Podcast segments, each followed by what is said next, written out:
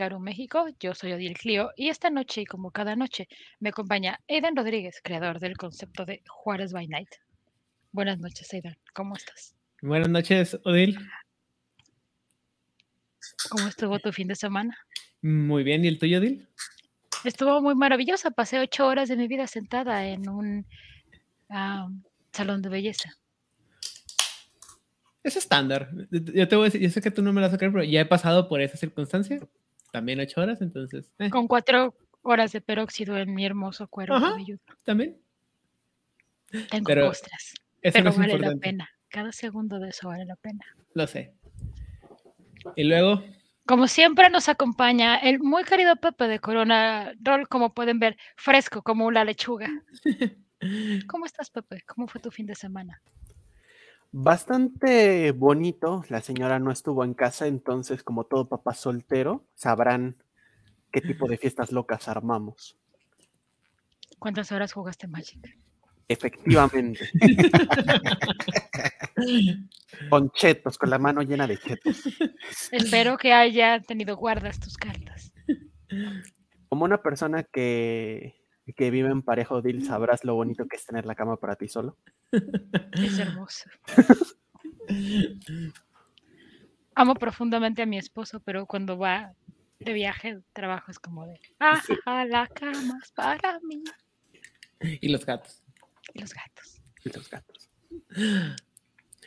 Y este, esta noche quiero, quiero contarme por bien, este, muy, muy este, afortunado, porque de manera intempestuosa y repentina logramos tener a la otra estrella, o mejor dicho, yo diría el, el, el, el que el más- verdadero, la el verdadero ídolo so- de Hombre Lobo el Apocalipsis en español, porque yo creo que nadie puede hablar tanto de Hombre Lobo el Apocalipsis como habla nuestro segundo invitado del día de hoy, que es Angan Rebel, Angel Frillar, de que siempre hablamos. Angan, muchas gracias por venir con nosotros el día de hoy. Primero, gracias por haberme invitado. gracias por la noticia, que me enteré mm, gracias a vos, Aidan, después de las novedades y todas estas cuestiones. Segundo, gracias por, por, por haberme invitado, que yo más que, que feliz de hablar de estos temas. Este, iba a poner algo en Instagram y dije, no, no, mejor vamos a verlo directamente con, con los chicos de, de, de- de- de Juárez porque, porque quiero, yo quiero escuchar los análisis, las críticas, eso quiero saber de ustedes. Eso es lo que más me interesa.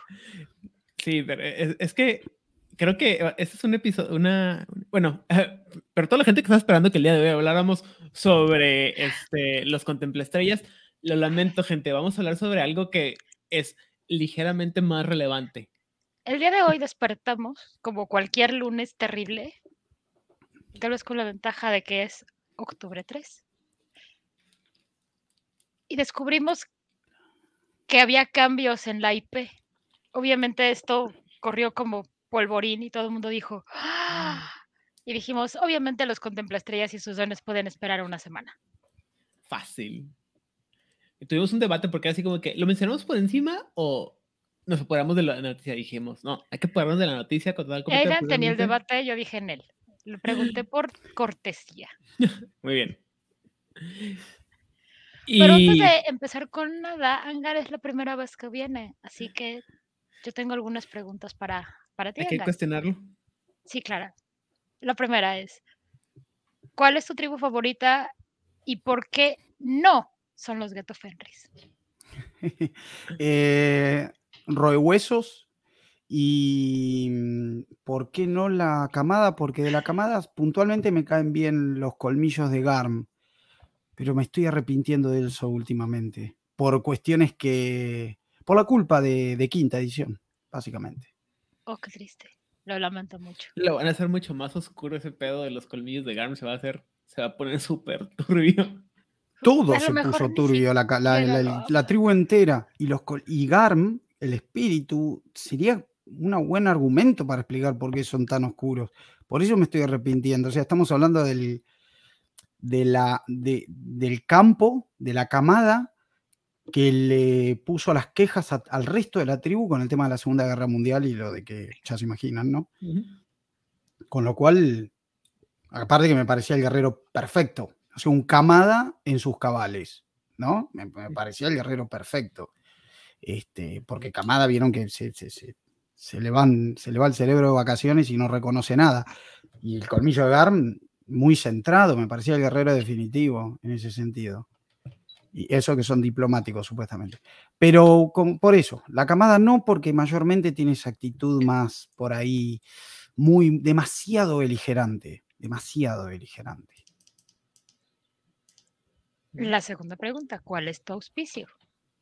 Y esta es, ¿es el tuyo porque lo prefieres? ¿Es el tuyo por nacimiento? O sea, ¿lo buscaste? ¿O son Yo lo busqué, se los recomiendo que lo hagan, eso está bueno. Lo busqué y la primera vez, esto una vez tuve, tuve el honor, el privilegio de ser entrevistado por el señor Eidan y yo me equivoqué, le dije luna nueva, yo pensé que había nacido en luna nueva y después de eso me quedó la duda, lo volví a buscar y por lo que tengo entendido sería este, luna creciente, lo que ahora se le dice cuarto de luna porque vieron que en 20 aniversario creciente y menguante son también variantes y sería cuarto de luna, luna creciente, y el marginal que habla con los espíritus, básicamente.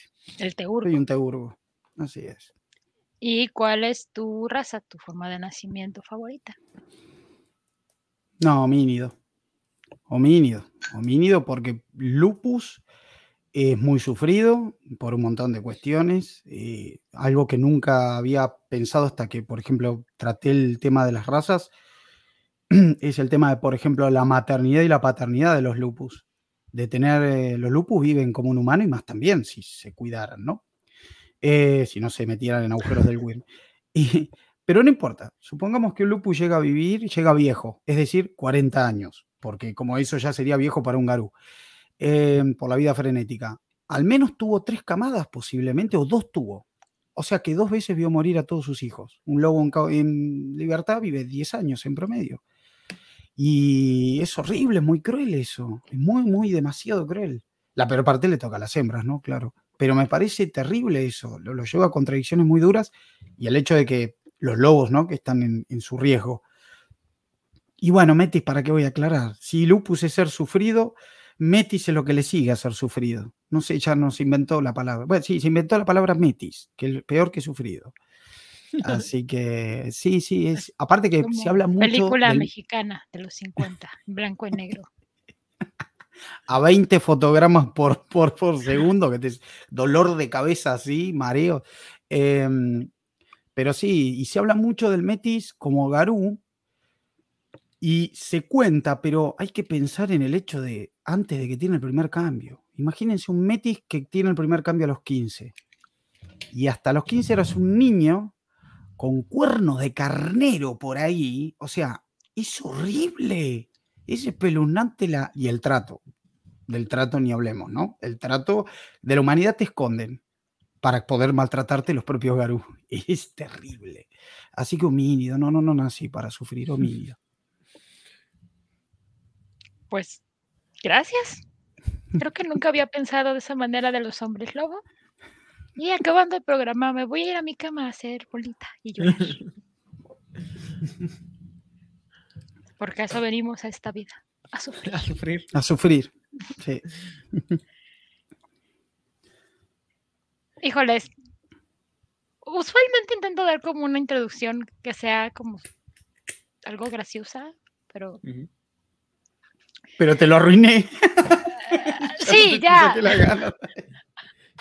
Te saqué las ganas hoy.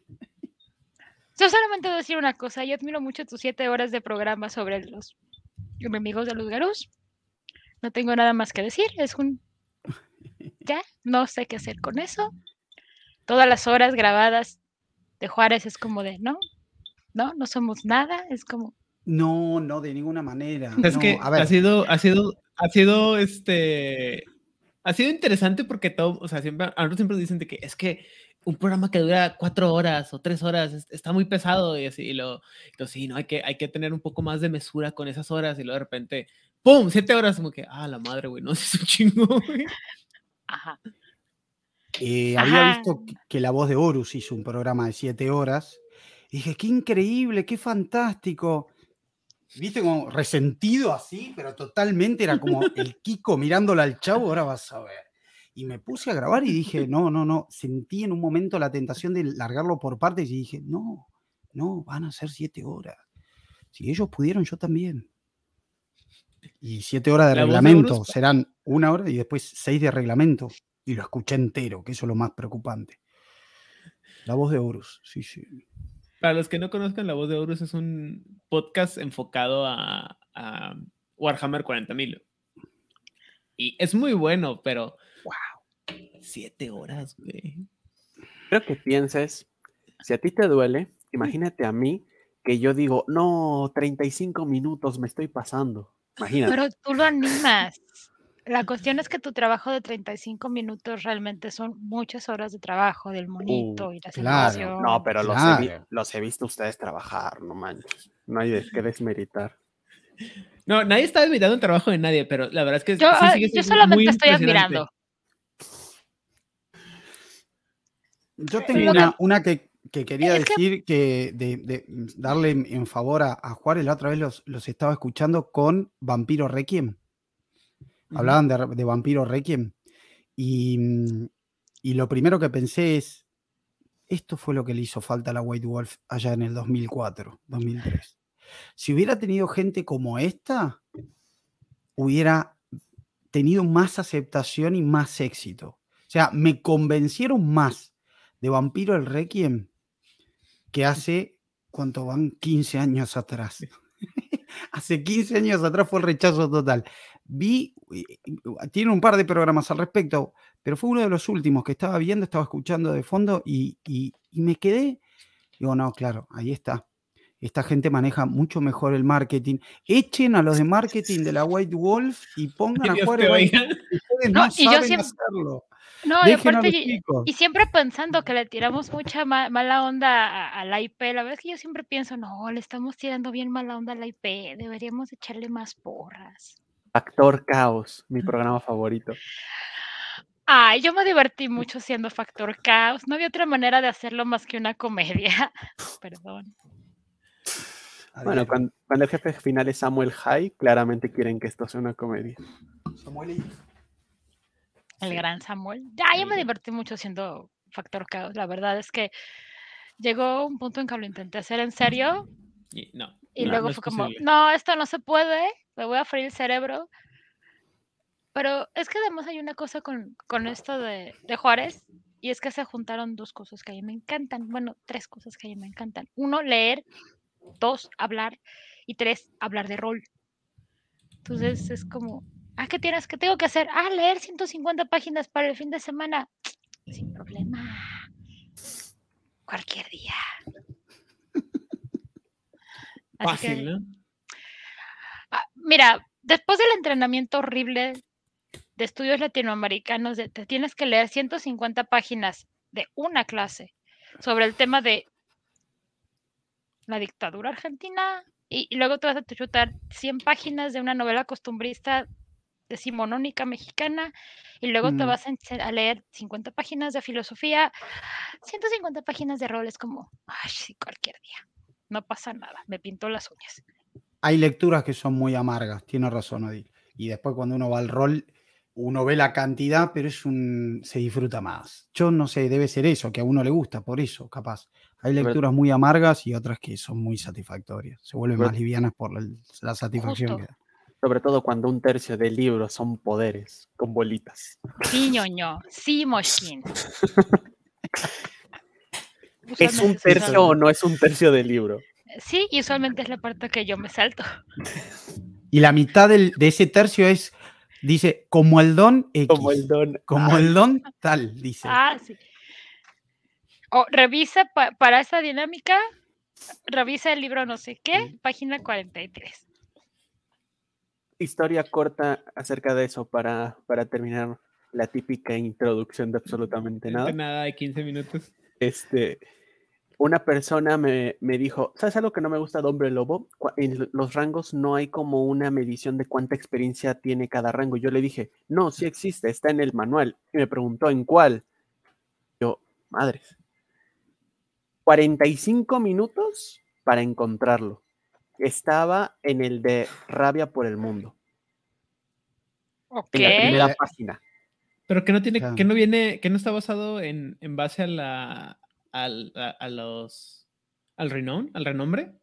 No, o sea, te Es que pone sí lo que puedes convertir en experiencia, pero es bien oscura la referencia. el rango, literalmente te pone una tablita y te pone, los rango 1 tienen de tanta a tanta experiencia normalmente. Este, para crear personajes te lo pone. O sea, si vas a crear un personaje rango 2, tiene normalmente tus freebies y luego te tanto a tanto de experiencia. Va. Así que 45 minutos. Sí, ya me imaginé así saltando entre los, entre los libros y que ¿dónde está ese maldito libro? Yo sé que yo lo he visto. No, y, y- y la página. Hay que encontrar la maldita página. Yo le quiero confesar a, a Pepe y a ustedes eh, cinco programas de espíritus, incluyendo los tótems. Cinco programas que tienen sus horitas de duración. El fin de semana pasado un jugador propuso a una manada eh, un tótem que figura en Rabia en los cielos. Y no está en la lista. Estuve a esto de banearlo. Dije, no, eso es porque te duele el orgullo. Déjalo ser. Y la manada decidió tener ese encima, ese tótem. Yo les traté de vender jabalí, les traté de vender todo, no, no querían nada. Les gustó ese que encontré la, información, el jugador tuvo la, la amabilidad de pasármela y demás, pero me di ¿Cuál cuenta de, tótem claro, es, yo-? ¿Cómo? ¿Cuál tótem es? El- es el tótem de guerra, el nombre, espérame que ya, ya te digo, el es un tótem que representa la guerra, pero cuidado, no hay que confundirlo con el de los moradores, que eso sería como la máquina de guerra. Es el tótem, representa como al dios primigenio de la guerra y la batalla, em, pero tiene un como- extra que no lo tuvieron en cuenta los jugadores, porque temían de que fuera demasiado beligerante y sin embargo también es un buen dios para los debates. Eh, le gusta como el enfrentamiento, pero también puede ser como desde la discusión. Y ya te digo, se llama Nerigal. Nerigal. Claro. Nerigal. Sí, es uno de los, es uno de los espíritus de los planetas, ¿no? Si no me equivoco. Exactamente, Marte, sí. Sí, sí me acuerdo. Y cada tribu encima lo percibe distinto. Eso hasta se especifica. Una furia lo va a ver como Marte, eh, como, en realidad lo ve como el dios Ares. Y los eh, moradores, por ejemplo, lo ven como el planeta Marte. Cada tribu lo ve distinto. Es como el dios prototípico fundamental de la, de la guerra. ¿Ves, Odil? Eso es lo que te- es- de esto platicaba la semana pasada cuando hablábamos precisamente de rabia a través del cielo. O sea, es que cuando vas y conoces a los, a los no son encarnas, a los, a los avatares de los espíritus, es una cosa de que, ah, pues lo puedes ver así, lo puedes ver acá, lo puedes ver de esta manera, y tú así como que, como narrador lo ves y dices, no, hombre, no mames, güey, esto es demasiado, demasiado denso. Sí. Bueno, pues consejo de vida de la tía Odiel. Cuando vayan a pedirle algo extraño a su narrador, díganle en qué libro está y en qué página está. Sí, lleguen con no fotocopia, por favor, así. O el PDF o el libro, pero llévenle directo a la fuente. No le digas, ay, me lo encontré en un, gofo- en un foro que ya perdí. No. Claro. Por cierto, Aidan, con esto Sí. se completa el círculo. La primera vez que estuvimos los tres fue en mi canal. Ajá, Luego Angan nos invitó al suyo. Ajá. Y ahora estamos en Juárez by Night. Ah, Que mira. en breve van a volver, ¿eh? van a venir. Eh, claro que sí. Muy bien. Gente, ya pasamos 18 minutos de absolutamente nada y ya tengo la, la lengua este, que me escoce para descoserme, Pero nos hablar. falta un dame tu fuerza y un consejo de tío Deidan. Ah. Pongámosle un, este, un consejo del tío Aidan. Este, Cuando el No- tío Aidan quiera hablar de algo. no le jueguen, no le jueguen al, al listo. Este, la verdad es que para meter cosas que no son tan comunes en el juego, asegúrense que las comprendan, ¿no? Porque como decía ahorita Angan, hay veces que sí, está chido meter cosas que no son tan comunes, pero si no las sabes usar y si no sabes todo lo que tiene, a veces vas a perderle más de lo que le vas a ganar. Ese es el consejo. Dame tu fuerza, Pegaso. Eh, Esto es lo que pasa eh, como cuando se enfrentan a, a Art- a Ares en, la, en Saint Seiya. Oh, la otra, la, la que son con Sailor Moon, no me acuerdo cómo se llama, la última.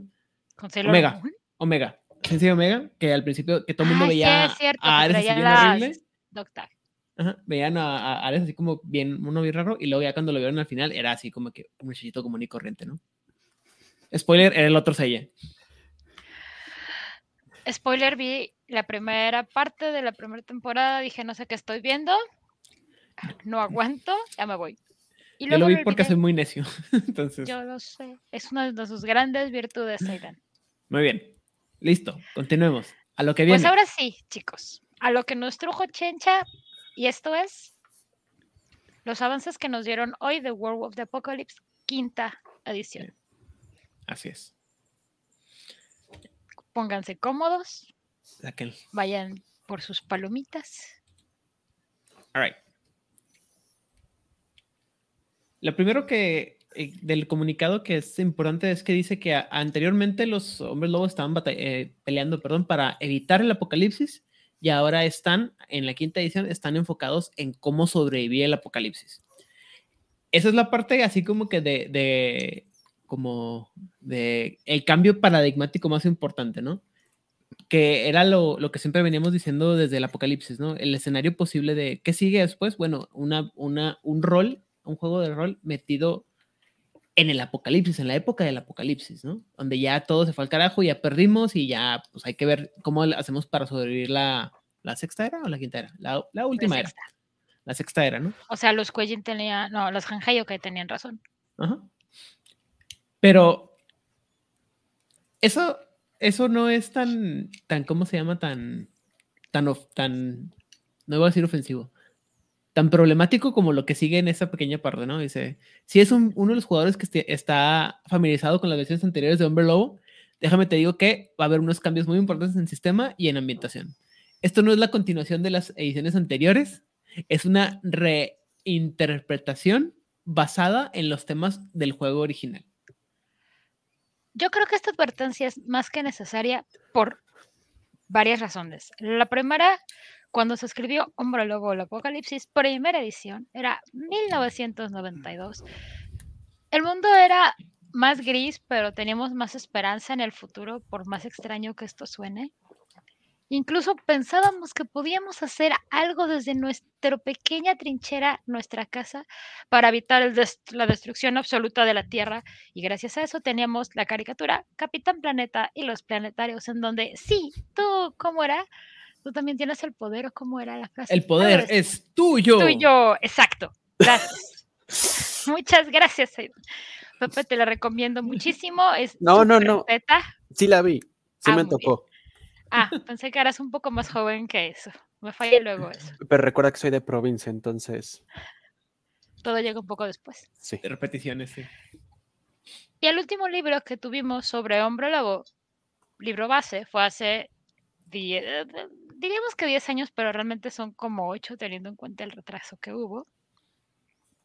El último, ¿Cuál fue el último libro que salió de Hombre Lobo? El Yo de... estaba pensando en el base, en el del 20 El aniversario. de Pendex. No, e- e- el de 20 fue en 2014, creo, 2013 2014. Ajá, pero el Era de el- Pentex fue el último, Ajá, el Sí. de Pentex. hace como 4 años o 3 años. No, ya estábamos en 2018. pandemia. 2018. No, fue antes de la pandemia, es verdad. 2018, creo que por ahí. Pero no somos bestias, así que podemos buscarlo. Pero, Pero bueno, creo que entonces tenemos a un mundo mucho más brillante ahora, pero con mucha menos esperanza. O sea, ya es como de, no podemos ganar las megacorporaciones, no importa cuánta agua ahorremos en nuestra casa, no importa cuántos aerosoles dejemos de consumir, no importa si verificamos nuestro carro, si utilizamos ropa reciclada, si compramos de segunda mano. Creo que el espíritu es ese. No importa lo que hagamos, ya perdimos. ok, en esa parte estoy, estoy de acuerdo contigo, eso me, me- me gusta mucho, pero a la parte que yo quiero eh, este, mencionar es la parte que ya, les había- ya venía mencionando yo en algunos episodios anteriores, ¿no? Y quiero sus opiniones sobre esto. La, el, editorialmente, el enfoque de los juegos de quinta edición no es tan, es tan no el mismo que los juegos son muy diferentes. Y eso se notó mucho en Cazador quinta edición, que tienes el nombre del juego, pero es... Pero no es cazador. Es un juego totalmente diferente, ¿no? Ahora, yo lo que decía es que yo sentía que, que Mago y que Hombre Lobo van a salir por la misma, la misma cosa. Los juegos van a tener muchos elementos muy parecidos, pero el juego va a ser muy diferente. Y para todos aquellos que no estén preparados para ver una versión diferente de su juego, van a tener, vamos a terminar todos así con un aneurisma y una, una apoplejía y un, un ataque cardíaco, ¿no? Todo junto, porque estamos, estamos esperando mucha gente que lo mismo que pasó con, con Quinta Edición, que sea como que una versión un poquito modificada, que le muevan un poquito el metaplot, pero no tanto como lo que hicieron con Hunter. Y yo creo que, va, que lo, eh, por lo que estoy viendo aquí, por lo que viene, sí va mucho por ese lado, ¿no? Yo creo que vamos a ver un poco una mezcla entre Werewolf, el Apocalipsis, y Werewolf The Forsaken. O sea, vamos a tener como, hay un engendrito raro. Y vamos a ver mucho, como nos pasó en quinta edición, nerfeo de poderes. Yo creo que el principal, creo que, y lo hablamos mucho, una de las, o eso es lo que yo percibo, una de las principales quejas de Vampiro Quinta es la queja de, sí, el juego está bien, es más dinámico, o sea, todos dicen lo mismo, mecánicamente, se juega bien, se siente fluido, se siente tal, entonces claramente lo estamos jugando mal, Aidan. Ujú, Este- Claramente. No, pero no, este, bueno, ahorita te cuento un chisme. eh, la sangre y demás. Pero la queja es, bueno, pero ¿por qué me rompen el? ¿Por qué? Porque Vampiros Quinta, hasta donde recuerdo, y ya me corregirán, sí se vendió como la continuación de la historia.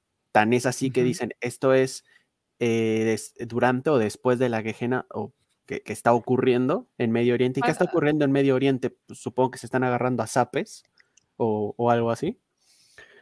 Porque no me imagino a todos los antiguos en un solo lugar sobreviviendo más de una semana. Están haciendo cosas de antiguos. cosas. Se está- están haciendo la, la vaca de la amistad. Pero entonces, con este aviso que tiene, que, que deja White Wolf así como de un, a ver, ¿es el mismo mundo? Bueno, es, el, es como el concepto, pero lo vamos a reimaginar porque queremos hacer otro juego y no queremos, no queremos que nos estén fregando. Entonces, la historia no la tomen como canon, es una reinterpretación. Listo. Creo que entendieron algo que, bueno, hacía. No, no, no comprendo por qué en su momento no comprendieron la parte de. Al final los jugadores van a tomar lo que quieran de lo que tú les das y lo van a aplicar en su mundo, sus, las mecánicas y la historia. Entonces ellos dijeron, ¿por qué intentamos meter o tratar un canon tan complejo como es Vampiro si simplemente podíamos decir, esta es una interpretación, es un what if, es un retrabajo, estamos rehaciéndolo. Si las ideas te gustan como en un futuro, ¿sabes? Como vampiro ya no en los años 80, es en los años 2000, ¿no? Ah, ok, bueno. Y con esto, Hombre Lobo yo creo que va a dar el mismo giro. Y yo creo que para esto es esta advertencia. Muy pequeña, pero creo que lo suficientemente sólida como para que a los más quisquillosos con la historia nos digan, cállate, es otro juego. Y los más amargaditos digan, ese no va a ser mi hombre lobo, no voy a jugar eso, me están arruinando la adolescencia. Tranquilo, hombre frágil. Angan, ¿tú qué opinas? Adole- adolescentes de 35 a 40 años, más o menos. ¿no? Porque- Y creo que adolescentes les estamos haciendo un favor. Eh, sigo, retomo lo que un poco decía Odil del tema del downgrade, pero es el downgrade directamente de especie. Es rebajar a vampiro, es rebajar con agua a hombre lobo, es rebajar todo. Ahora todo pasa por otro lado. eh, hay un enfoque totalmente distinto. Eh, tomo también no, de lo que puedo decir al respecto de lo que decía también Pepe, de que, a ver, a mi entender, va muy parecido a lo, que, a lo que decía Pepe, porque yo creo que con Vampiro quisieron hacer un reinicio con esencia continuista. Reinicio, no reinicio, ¿no? Un soft reboot. ¿no? Entonces, eh, exactamente, pero, pero no funcionó. Empezaron a quedar muchas cosas en el aire, que era de esperarse. Empezó a quedar todo con muchas preguntas, muchas cosas que no. Entonces, ahora, también de nuevo, de acuerdo con Odil, creo que cambiaron esa iniciativa. Ya no van a seguir insistiendo en tratar de tener una esencia continuista. Ahora van a intentar directamente decir es otra cosa. Y decir es otra cosa me parece más loable, a mí por lo menos ya me aumenta la dificultad para las entradas en frenesí, porque la verdad que me vinieran a vender que era una continuación, eh, no me hagas entrar en el show del win, te lo pido por favor, me va a costar renombre, pero si ya me, me empiezan diciendo miren esto chicos, no se pongan violentos, eh, esto es, pero no es. O sea, es el mismo mundo reinterpretado, creo que Pepe lo decía, es eso. Está muy bien, eso me, parece que es loable, después estará el que le guste más, el que le guste menos. Van a ser más los que les va a gustar menos. Hasta ahora los datos son esos. Seguimos teniendo gente joven que llega a mundo de tinieblas y termina cayendo en el mundo de tinieblas clásico. Lo lamento. Nada les gusta como eso no es de malo, son los datos, hablan los datos. Gente, tenemos a alguien muy joven hoy, ya y es narrador y todo, y me parece que lo ha seducido más el mundo de tinieblas clásico por todo el desarrollo enorme que tiene. Pero bueno, no hay que comparar tampoco. No hay que comparar, yo creo que es un tema distinto aparte. Está bueno que hayan se hayan dado cuenta y hayan renunciado a esa intención de continuismo como voy a seguir seduciendo al jugador viejo clásico y ahora hay encima el nuevo, porque eso no, no, iba a funcionar mucho, yo creo, ¿no? Eh, había mucha gente descontenta y, pidiendo saber más al respecto de Vampiro, de todo aquello que se queda sin respuesta, porque bueno, se cambió muchísimo de, de, una época a la otra. Y eso, eso creo que es importante, ¿no? Este, eso de decirnos de una vez, o sea, no, no hacernos malas esperanzas de que, de que vamos a, a, tener una continuidad, sino que nos digan directamente, ¿sabes qué? Esto no va a ser lo mismo, relájate, tómatelo con calma, es, es importante porque también es lo que nos ha creado también de repente muchas expectativas. Creo que esto es un poquito parecido al cambio que hicieron cuando pasamos de World of Darkness a Chronicles of Darkness, pero más este, un poco más ligero. Es que ahora sí lo aterrizaron, o sea, todo, con todos los programas de Requiem decimos que el problema fue que cuando nos vendieron Requiem, no nos supieron vender Requiem. Algunos decían que iba a ser una continuación o que iba a ser un mundo totalmente diferente. Nunca terminaron de decirnos qué era. Si hubiera venido con una imagen como esta de esto es una reimaginación del mundo, esta es la Tierra 45B, no la 747, muchos de los detractores hubieran dicho, ah, Simón, no pasa nada. Sí, y es al final eh, también lo que se ahorita, ¿no? Es va a ser una, suena o se siente como una combinación de Hombre Lobo, eh, los olvidados, los perdidos, los malditos, como sea que le hayan puesto en español, y el, apocalipsis, ¿no? Eh, o sea, yo decía la otra vez, o sea, vamos a tener una cuarta versión del, del, mundo de tinieblas clásico, digo, ah, está chido, qué bueno, o sea, está bien tener una interpretación diferente con otros temas, a lo mejor más moderno, a lo mejor va a haber quienes, quienes no salgan de la versión clásica, como dice Angen, pero, o sea, ya viendo esto, digo yo, ok, vamos a ver qué le van a hacer diferente para jugar con estos mundos paralelos, ¿no? A diferencia de, de estar esperando que sea lo que sigue y luego quedarme así con el sabor de que, pero pues es que esto no tiene, no tiene lógica, ¿no? O sea, de este cambio no tiene lógica o sea, por ejemplo, una cosa que a mí siempre me, creo, que les he dicho muchas veces, a mí no me gustó Vampiro la Mascarada quinta edición, porque hay, o sea, las mecánicas están chidas, la, eh, las ideas de, por ejemplo, el hambre está muy padre. Me gustaría que hubiera una, una explicación in-game de por qué de pronto ya todos los vampiros tienen los, los dados de, de, la bestia, ¿no? Que creo que no la, no la existe. Y estaría padre que lo tuvieran para poder justificarla. Yo la tuve que justificar en, las, en mis mesas y lo hice con, con mi villano malvado, ¿no? Pero eso era, o sea, algo así estaría chido. Y si no, pues diles a la gente, saben que esto no es el mismo juego, simplemente se parece mucho al otro juego y vamos a darle un cambio, ¿no? Y habrá Pero en Vampiro jugaron mucho con eso, con esa esencia continuista, jugaron mucho, aparecen personajes hasta del videojuego Bloodline, jugaron mucho y también uno, como también tenés razón, Aidan, uno se, se entusiasmó. Uno quería ver algo así, una cosa de continuación. Y no, Claramente terminan siendo otra cosa. Pero yo creo que yo creo que esto es hasta un respiro para los que van a diseñar las futuras historias de este mundo, porque entiendo como cero escritor, pero sí entiendo la presión de tener que trabajar sobre la sombra del señor de 30 años que tiene historia y que ahora te dicen, perfecto, ahora tú tomas todos sus proyectos y tienes que seguir la, la línea tal cual. Oye, pero esto no lo escribió una sola persona. Bueno, no sé, ahora cae sobre de ti. Ese no es mi problema pasar. claro. Sí, eso, eso. Sí. becario no me importa. Y yo creo ser grosero, es difícil tratar de equiparar el trabajo que hizo Justin Akili o Satirus Brucato, ¿no? O sea. Claro. O el espíritu de McRae Hagen. Ajá, o, por ejemplo, a mí eh, me queda claro que sobre todo en, las épocas doradas de White Wolf había una serie de desarrolladores que entendían muy bien el juego y lo llevaban por muy buenos caminos. Akili, Stomp, Brucato, pero también hay, mucha gente que sigue casado con estas, eh, con estas gentes y se les olvida que algunas de las mejores ideas de los juegos, que les, de lo que les gusta a, los jugadores, no salieron por esos, esos mismos desarrolladores. De, o sea, muchas de las cosas más chidas de Mago salieron cuando Brucato no estaba como desarrollador.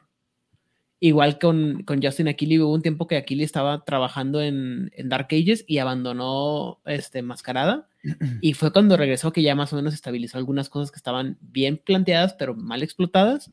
Y Ethan Stump también se, aventó un tiro con muchas cosas de, de, Hombre Lobo que eran muy buenas. De hecho, creo que Ethan Stump fue el que le el que le dio más este, coherencia a todo este asunto de por qué odiamos a Pentex y toda la, el desarrollo de Pentex, de los, la relación de Pentex con, el hombre lobo y con el Worm y, el Worm como una entidad cognoscible, por así decirlo, si mal no me acuerdo, ¿no? Pero son muchos temas que estaban por ahí y ahora, como dice Pepe, querer regresar y tener gente igual, pues va a estar difícil, sobre todo si no le damos la oportunidad de desarrollar cosas nuevas, ¿no?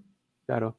Yo creo que es, va por ahí. Espero que vaya por ahí. Yo sí tengo muchas ganas. Al final, lo más importante de, un juego, para mí lo más importante de, estas nuevas interpretaciones del juego es qué ideas me puedes aportar.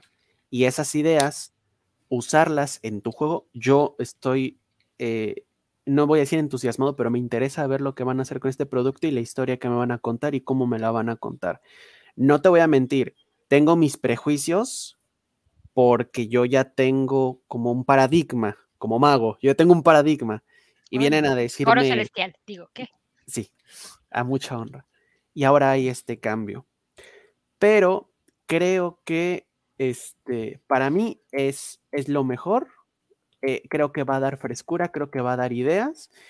Y creo que eh, ok, no vamos a tener a, esos antiguos veteranos que, se hicieron, que hicieron grandes historias, pero jamás vamos a tener nuevas historias y, nuevos, este, nuevos, digamos, grandes escritores si no se les da la oportunidad de trabajar con lo que tienen. Y si pueden trabajar con el concepto y con la libertad que les da este nuevo mundo, oye, y lo veremos en este, y lo veremos al menos en este, este en este pequeño anuncio, Aidan.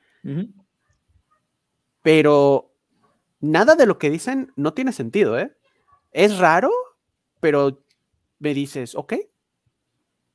A ver, cuéntame. De hecho, acabas de decir algo bien interesante, papá, porque todas las gotitas que nos han ido dando desde que Justin Achilles dijo el año pasado, creo que por estas fechas, que iban a ver, que iban a sacar Hombre Lobo quinta edición, han sido muy constantes con todo lo que nos han dado. O sea, las poquitas gotitas que han ido soltando han sido constantes. Parece que ahora sí mandaron el memo a todo el mundo de esto es la línea, esta es la base.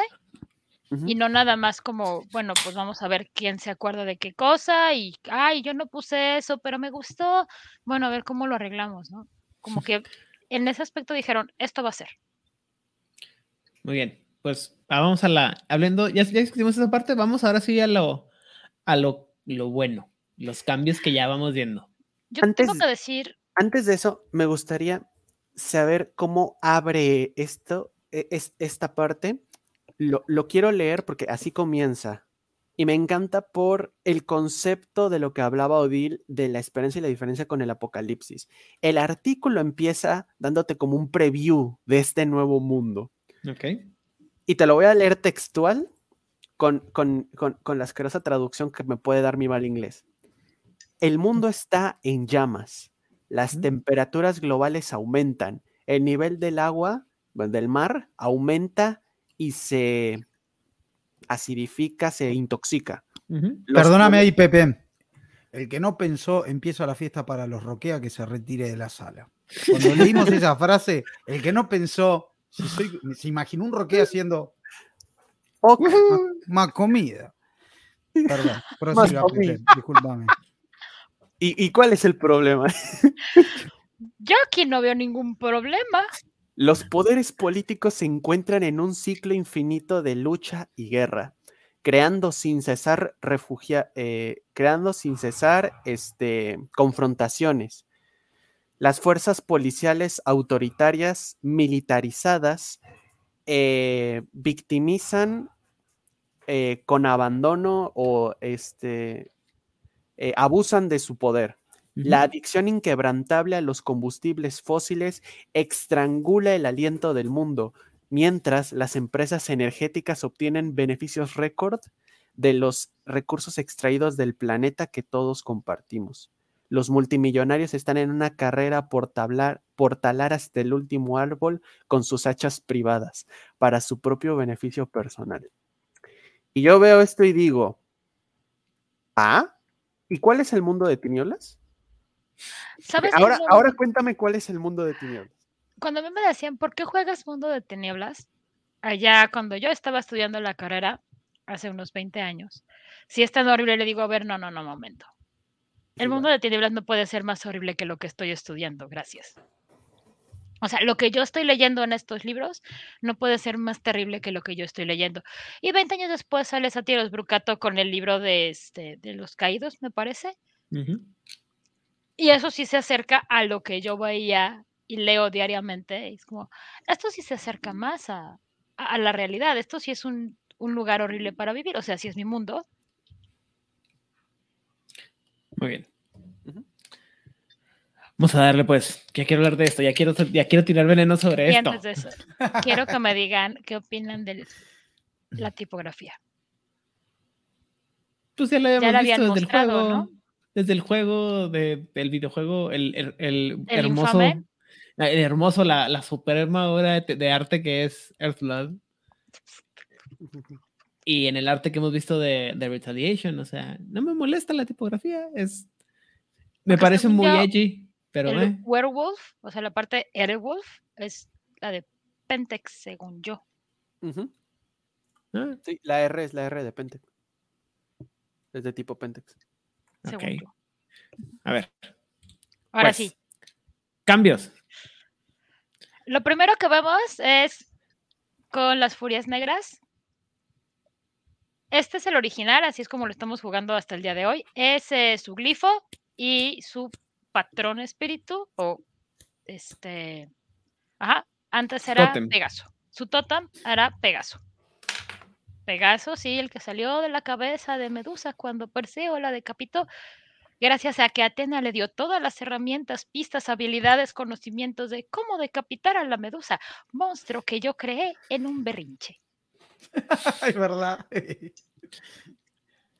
Y luego, No sé qué pasó con ese glifo, la verdad. este, creo que mis dudas más grandes tienen que ver con los glifos.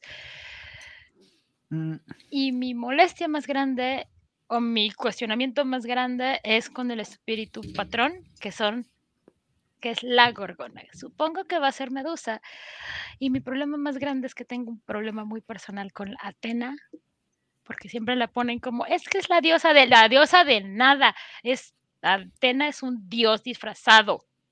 Todo Atena es personificación de atributos masculinos y todo lo que Atena hizo durante todos sus mitos fue decir, arriba los hombres, son tan maravillosos, ay, Mm. las mujeres, Pu- pu- pues sí, aquí están, ¿no? Y encima si lo ves, y encima si lo ves desnudo quedas ciego. Eh, no tiene ninguna gracia. Pero además, lo que le hace Medusa es como, Medusa estaba en su templo, haciendo sus cosas de sacerdotisa virgen de Atena. Muy feliz. Claro. La, la, la, la, la, la, la. Llega el tío de Atena, Poseidón, y dice, ah, esta mujer está bien hermosa, me la voy a echar. Pero señor, es la sacerdotisa de su sobrina. Ah, pues qué mal, ¿verdad? La viola en el atrio, me parece, o en el altar de Atena. Se va, Atena se entera y en vez de decir, un reclamo es como de, ah, claramente tú estabas haciendo algo mal. ¿Para qué estabas de mi mira esas espalda? faldas. Claro. Esa falda. ¿Por qué te fuiste de fiesta? ¿Qué ¿Qué horas son estas de caminar en la calle? Claramente tú te lo buscaste y por eso te voy a castigar. Es así. Y es como. ¿what? ¿Qué pasó aquí? Entonces me estás diciendo que esta criatura equina, voladora, que aparece del cuello de este ser que con solo mirarte es capaz de convertirte en piedra, Sí. ahora hizo como un reverse y, y se lo, Ahora, se lo Ahí Lo bonito de los mitos es que, es que sirven para que la gente entienda y comprenda su entorno. Son historias que cuentan para dar explicaciones de por qué pasan las cosas. Y como todos los mitos se pueden ir reinventando y darles nuevos significados. De unos años para acá, el mito de, la Gorgona, de Medusa y de Atena se ha ido reinventando de una manera que no me agrada para Atena, pero me agrada para Medusa. Y es que Atena no la castiga, sino que esta fealdad de monstruo terrible que le da es un arma para defenderse de todos aquellos hombres que le quieran hacer algo. De esta manera ya no se está castigando a una víctima, sino que se le está empoderando de alguna manera. Y esa resignificación del mito podría ir por ahí. Ojalá lo hagan por ahí. Insisto, no me gusta que Atena quede bien plantada, pero Para la diosa de la sabiduría no es tan, no fue una gran idea. ¿sabes? pero palomita para las víctimas. Y Digo, creo pero que A está Perseo le dio una muy... espada y un casco. Pues sí, le dio una- todo. Ajá, le dio todo para acabar con el monstruo que ella creó. Pero bueno, Y, y bueno, ¿qué opinas Pero- de los verbos, Odil? Que me interesa. ¿Qué opinas de los verbos? venganza, ah, No es venganza, es vengar. Vengar, sobreponerse. Vengar, sobreponerse, desmantelar y demoler. Quiero pensar que el demoler y el desmantelar tiene que ver con Con la desconstruir. Me Ajá, parece. no, pero aparte con esta parte de, de las instituciones ah, patriarcales y machistas, que son usualmente, o todas estas instituciones que están en contra de las minorías o que se aprovechan de las minorías, porque usualmente es lo que las Black Furies están haciendo, defendiendo a, a los que no pueden defenderse y a los que no tienen voz. Quiero pensar que van por ahí. Y ahora el renombre que han elegido para las furias negras es la gloria. No tengo No era- ningún problema con eso. ¿No era parece- sabiduría antes? ¿Pegaso? Creo que era Ajá. honor. Ah, es que además aquí es donde a mí me causó como ruido cuando empecé a ver la tablita, porque el renombre usualmente va vinculado a tus acciones sobre tu auspicio.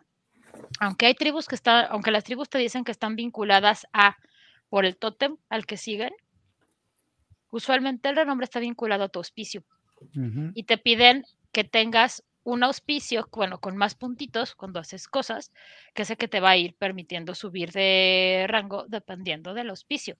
Entonces tienes que un Arun necesita pues gloria, porque pues son las batallas gloriosas.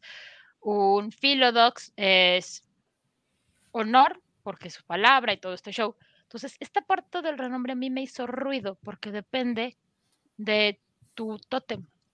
Porque Así. inclusive, como dice Odil, el, el honor está configurado así en cada luna porque se supone que uno va a tener tendencia a hacer esas cosas que le van a reportar ese renombre para seguir escalando. O sea, y ahí cierra el círculo del sentido de por qué el renombre vinculado a la luna. La verdad con lo del tótem, ya veremos qué explicación nos dan porque a mí también no me, no, no me cuadra, como dice Odil, no, lo- estaba muy bien armado con las lunas. Eh, no, no sé. Yo también creo que con esto, quién sabe, pero el hecho de que ya nos estén presentando renombre, presentándonos las tribus, no me disgusta del todo, porque sí que es cierto que muchas veces, al tú formar parte de cierta tribu, las bases de esa tribu solían causarte una problemática al ganar renombre. Por ejemplo, un Teursh camada de Fenris tendía a ganar mucha gloria y el Teursh así como de sí, gracias, pero no. I don't need Y mi this. sabiduría. Ajá. Entonces, no lo veo. e- Es un cambio. Quién sabe, no están confirmando que eso, pero como que, como que te lo están insinuando, ¿no, Aidan? Así como cuando una, un- una, un- una persona, porque ya no puedo decir géneros, en un antro se te queda viendo así como muy Cuando deseosa. alguien. Cuando alguien se te acerca y, y te mira con esa, como que están insinuando, ¿no crees? Que va a ir por Ah. Es, es que creo que va a ser diferente, porque estoy un poquito en desacuerdo con eso que dices tú de que un, un- por ejemplo, un, un Teurush Kamada no podía pe- meter mucha gloria. Creo que también tiene que ver con cómo interpretas la, la gloria y o los el, el renombre. El renombre. No, o sea, entiendo la, la, parte, ¿no? De, pero hay cosas que se tienen que interpretar de una manera diferente. Am, sí están insinuando muchas cosas, eh, que es lo que estamos viendo, ¿no? O sea, nos pusieron este cuadrito de esto es lo que viene y esto es lo, como es lo que va a estar en, ¿cómo se llama? Lo que va a ser importante y me, y me saca un poco de onda que, que, que hayan considerado el renombre como algo tan importante como para ponerlo de las primeras cosas que teníamos que saber sobre ellos. Para mencionarlo, es verdad. Porque generalmente lo que nos interesa es como cuando, insisto, disculpen la referencia, como cuando sale un ojo de Pokémon, ¿no? Quieres ver los nuevos Pokémon, quieres ver los tipos y quieres ver qué poderes tienen. No nos interesan muchas cosas sobre, o sobre detalles hasta que ya estás pensando en cómo vas a ponerlos en competencia. Entonces, creo que para- lo que la, la implicación más importante o la, más, la primera implicación aquí es que el renombre va a ser mucho más importante en el juego mecánica, o sea, en términos de mecánica. Y creo que eso viene más, adel- más, adelante, viene más adelante en el, en el documento, ¿no? Que dicen que así a grande modo, si tienes poco renombre, la gente no te pela, pero si tienes mucho renombre, la gente está, está, te está vigilando demasiado. Bueno. ¿No? Sí. Eso va a ser pues, importante. Vamos creo. a ver qué, qué pasa, porque sí tenías al tótem vinculado a, a una característica. Es, es que la, el- la O cosa sea, era Pegaso como era un aspectos, de ¿no? sabiduría. Ajá, aspecto, un aspecto, gracias. Ajá, o sea, tenías, eh, o sea, como temas, ¿no? O sea, tenías, tenías tótems de guerra, de sabiduría, de armonía, de, De miedo, digo, respeto. De lo que tú quieras llamar, y ahora es enfocado a las, a las mecánicas, que también a lo mejor creo que es algo que mucha gente batallaba para entender. O sea, ¿de qué sirve tener un espíritu de tal o cual cosa? Bueno, porque definía la, la como el énfasis de tu, de tu, de tu tribu, ¿no? Ahorita comentaba Anga, ¿no? O sea, que bueno, este, estás metiendo a alguien como Nerigal como tu tótem, ok, está bien, pero ¿qué significa eso? Pues que es una, es una de, una, una manera enfocada a la guerra, a la pelea. Pero ¿qué significa que sea Nerigal y no Claro. Xochipil? De- Digo, define más, ¿no? define más el- la identidad. Ajá. Y es como lo vas a hacer, ¿no? Porque, por ejemplo, en lo- es en los caminantes del cristal que tienen a, a Clashing Boom Boom, ¿no? El, Claro. este, que es el como que el, el que define a la tribu y que implica que tengas un, un tótem de guerra como tu tótem de tu manada, que aparte su, su nombre son los sonidos que hace la guerra. Pues que estos güeyes no vienen a hablar con palabras ni a ni enfocar nada, o sea, no vienen a, no vienen con un, un aspecto, por ejemplo, por así decirlo, intelectual de la guerra, ¿no? Estos vienen a clank, clank, boom, boom. Y se acabó. O sea, es como decir Nerigal- la, guerra, Nerigal es La para el de debate porque lo aclara. la guerra de Atena, que era una guerra de estrategia, de diplomacia, o la guerra de Ares, que era tú barre con lo que tengas enfrente y a ver qué pasa, después recogemos. Es lo que dice Odile, exactamente. Uno Pero- es la máquina bélica, del, el, el- es la- el- el orco de 40k, descerebrado con un arma tres veces más grande que él, disparándola, y la otra es la táctica, es, es, es eso, Marines. no es el, el combate singular, o es, es el, el- es el estratégico. Sí, como dice, sí, tal cual. Y esos pequeños detalles son los que van de- ayudando a definir más la identidad de una tribu, de un clan, de una manada. Era lo importante, por supuesto. Retomando tu idea, en- Aidan, Eh, glifo, la bandera, lo que te define, el cómo te, pres- cómo te, cómo te ve la nación. O sea, ¿qué es esto, güey? Perdón, o sea, ¿qué es esto, güey? Es como una Es pata una- o son Es llamas. una Sí. garrita. Yo veo una garra, también lo interpreto como una garra. Yo Pero lo veo. Sí, lo veo como una garra. O sea, es una luna con llamas. Claro. supongo, También- supongo es que hará. cosa que me, lla- me llamó mucho la atención, ¿eh? que no sé si se fijaron que casi todos los glifos ahora traen estos temas como de lunas por encima de los que eran eh, anteriormente que eran como garrazos. Todo Sí, se ve es más cierto. así, todo se ve más así como más fino como como como diseños de, de eh, de vectores, ¿no? O sea, como líneas muy claras. Yo sí podría ver aquí como una una luna en llamas, por así decir algo. Pero también una cosa que no me, no me termina de convencer en algunos lados es que ya siento que no hace tanta referencia como anteriormente casi todos los, los grifos tribales tenían que ver un poco con la tribu misma y con el tótem que tenían, ¿no? Entonces, ahora este, por ejemplo, pues no sé qué, ten- qué relación puede tener esto con la gorgona. Los roehuesos, se eh, le no, le falta un, un- un colmillo. Es ¿no? el mismo. No, es el mismo. ¿Es el mismo? Pero está más, revisé. más, Sí, está más Está definido. estilizado, pero el concepto es el mismo. El glifo de arriba, a ver, me voy a, me voy a sacar así, pero me voy a superir. La luna por Artemisa, las llamas como si fuera una llama por Estia, y a lo mejor todo en conjunto como si fuera este, las, las antorchas de Hécate. Pero así, me- me estoy yendo. Pepe, no sé qué estás consumiendo, pero tienes que compartirlo en este momento, por favor, gracias. Y al mismo tiempo hace una patita de lobo, ¿no? O sea. O a lo mejor el diseñador estaba drogado y dijo, ah, sí. ya, Sí, sí, toda una inventen". luna y una pata. y- Ahora, los, los, los rehuesos, infiltrar, robar, este, chismear y ser te- atestiguar. Ok, ok. Lo entiendo. Nada nuevo. Rata se queda, me parece bien. Honor. Porque yo hablaba con esto con una persona. Quiero comenzar con esto diciendo, entiendo por qué lo pusieron en honor, pero hay que recordar que esta parte de renombre va dedicada a la tribu. O sea, es, o sea, más abajo lo explica, que esta, esa columna de renombre es con la tribu. ¿Por qué honor? Finalmente, la lucha del Ruehuesos tiene que ver con el, la lucha de ¿no? Sí, pero la lucha es a quienes ellos, así como las furias negras apadrinan a las mujeres, a las hembras, porque es a todas, a las hembras, eh, los rehuesos apadrinan al necesitado, aquel que otros, los moradores específicamente lo señalan ellos, no los ayudan porque no son lo suficientemente importantes, porque no ganan tanto.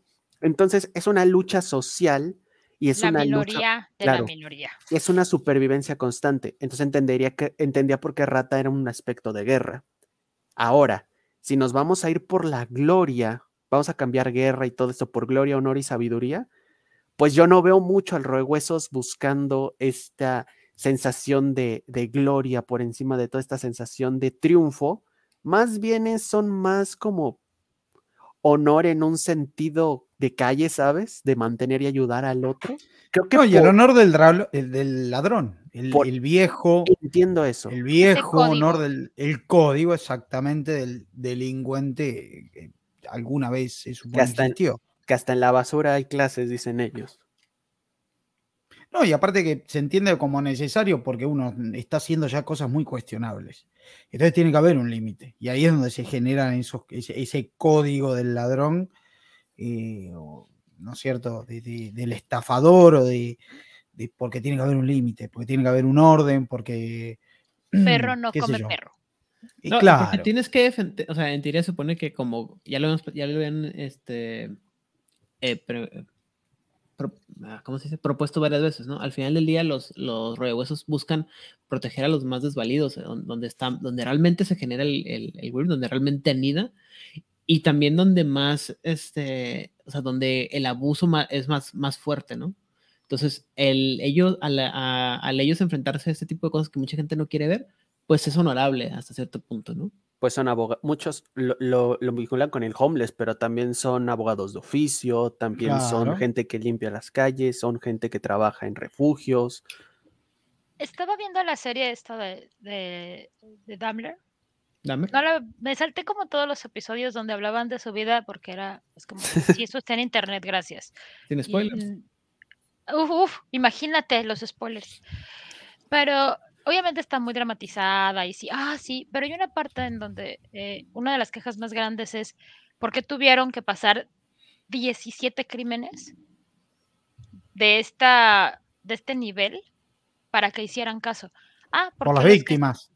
porque las víctimas eran gente negra y gente latina. Tal cual. tal Y la, cual lo y la persona que lo estaba anunciando era una persona negra. Una señora. Y también, pues lo mismo pasó con, con Ramírez, ¿no? Ra- Ramírez también mataba a muchos este, latinos, ¿no? Si, no mal, si mal no me equivoco. Sí, entonces este, es esta parte de por qué nadie se está fijando, ¿no?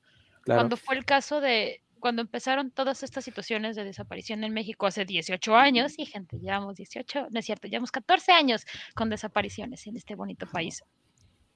Oficiales. Este, al principio nadie se fijaba en ellos porque eran gente que eran pues los chavitos halcones, alguno que otro malandro de baja mota, el soldado cabo raso que nadie pela, pero conforme empezaron a desaparecer gente de otros estratos sociales, es cuando se empieza a tomar en cuenta esta situación tan terrible. Y claro, si ya llegas a 100.000 desaparecidos, pues eventualmente el gobierno tiene que, que decir, ay, sí tenemos un problema. Igual lo mismo que pasó aquí en Juárez, ¿no? Que muchos años se ignoró el asunto de las mujeres desaparecidas y asesinadas. ¿Por qué? Porque pues eran mujeres que trabajaban en maquila, mujeres de bajos recursos eh, y que se asumía que ah, se habían ido con el, con el novio o algo así, ¿no? No.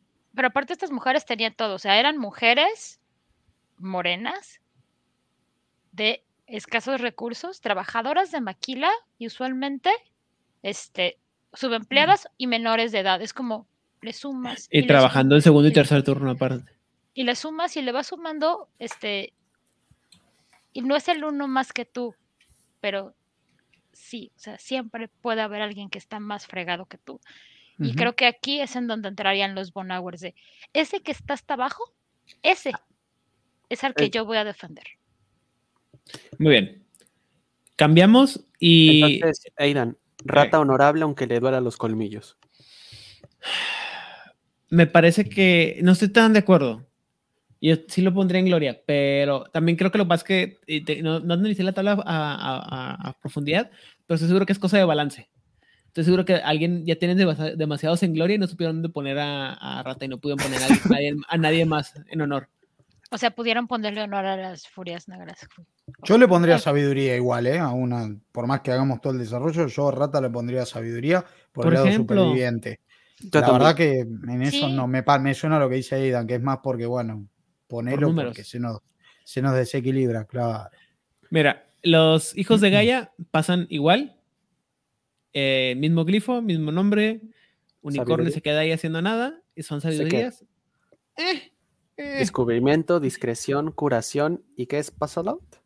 eh, figuración. O des- también es como descubrir o resolver un, eh, un acertijo. Bueno, ya no están los contempla estrellas, alguien tenía que hacerlo, ok. Ah, ok. Ah. Entonces, Los, no hay nada que discutir de los hijos de Gaia. ¿Alguien quiere decir algo? A nadie le interesan los hijos de Gaia. Son A los- mí sí me interesan, pero creo que pasaron igual. Se Creo que son, insisto, están ahí. Eh, Creo que lo que dice Pepe tiene algo de ver. Están ahí porque lo del paso out o lo de la, la figuración, la iluminación espiritual e intelectual, porque ya no tenemos a los contempla estrellas. Nada más. Y porque tenían que, hacer, da- darle algo más allá del, del papel del, del, ¿cómo se llama? Del pacifista. Nada más. En Los hijos de Gaia son más hijos de Gaia que nunca, básicamente. básicamente. Ajá. Absorbieron sea- parte de la esencia de los contempla y peor todavía. Te Les echaron hicieron, bien suato de eso, este, no. ¿Cómo el de que le, le echan a la comida china para que sepa más? ah, el MSG. El Lo MSG. sobrecondimentaron, claro. Ajá. No, es no, no es una- benzoato de sodio, es este. es el MSG. mono- sí, ese, pero El monoglu- monoglutamato de sodio. esa cosa. Cuéntame de, mi, monosódico. cuéntame de mi tribu Esa madre. favorita, Aidan. Ah, los Fiana. Los Fiana. Eh, hay un ligero cambio en, la, en, el, en el glifo, como nos lo pone aquí Odil. Nomás que no sé si ese pescadito que está ahí es. No, el ojito es este parte del fondo. Ah, ok. Sí, sí. no queda bien, es verdad. Yo justo queda el ojo del, del lobo de atrás y no, que no lo No, favorece. es un ojito nada más. El, el- el ojo se queda, el glifo se queda más o menos igual, nomás le pusieron como una espiralilla ahí X. Mm, sí. Ah, Esta no gente se juntaba mucho con los pictos. No les hablen, aléjense. No, no sé, las espirales no me gustan en hombre lobo. Es que no es una espiral, es un triskel. Debe ser una parte de un triskel. Ok. Entiendo lo, entiendo lo que quieres decir, pero no. Reclamar, cultivar, este, nutrir y proteger. Luciana, en serio. güey. Mira, eso es lo que ellos dicen de sí mismos. A ver, ¿qué dice? Reclamar. Reclamar, ¿Cultivar? cultivar, nutrir y proteger. ¿Se acuerdan cuando hacían fiestas y los ancianos los tenían que ver para que no se agarren entre primos? ¿Dónde quedaron esas épocas? Entonces, y, y las luego, buenas costumbres. y luego nomás, digan, nomás díganme si soy, si soy yo el que está loco, pero esto, Es la camada. esto- no, no, eh, deja tú. O sea, sí. Sí, Esto es una combinación de camada. O sea, lo que le sacaron a la ¿Esto camada. le queda con gloria? No. no. ¿No quedaría esto más con sabiduría o con honor? Sí, es verdad. sea, Sí, sí, el renombre- tiene razón Aidan. Si lees todo lo que lista, es como que da más sabiduría. que Ajá, porque aparte está, es el Siervo. siervo. El siervo sí tiene que ver con esos verbos. O sea, cuando tú piensas en las características, whatever that means, del siervo, sí va con esto. Sí. No, no, yo, yo estoy con Aidan. Todo cuadra hasta que llegamos a Gloria. O sea. Por la, Claro. pero es la, por la gloria, porque siempre han sido una tribu bien gloriosa de, y en la batalla de no sé dónde, donde mis abuelos, bla, bla, bla. O sea, bla, sí, bla". co- co- pero es porque nosotros tenemos contexto, ¿no? Digamos que llega alguien y dice, ok, reclamo, cultivar, natural, proteger, el, el siervo, ok. Gloria. ¿Por qué? No, o sea, no se supone, o sea... Mira mi papa, mira el tamaño de mi papa. Me van a odiar todos los irlandeses del mundo, perdón. Era un chiste. Nadie en esta tierra, a ver, gente, este es un consejo de la tía del gratis. Si ustedes conocen a una persona que odia las papas, aléjense de esa persona. Sí, eso sí. no sí. necesitan esa energía en su vida, está mal, a menos No de que sea o alérgica o se las hayan prohibido por salud.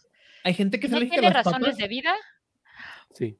Si es ¿Qué? alérgico, es malo a nivel genético, menos. que mira, si es alérgico, pero igual. lo, mira, si es alérgico, pero lo, lo resiente así como de extraño las papas, se le tiene a que eso. qué- como lo vida triste. mucho. Es una vida triste. Sí, debe serlo. Pero la gente que diga, no, ¿quién quiere papas? Aléjense de esas personas, no necesitas esa energía en tu vida.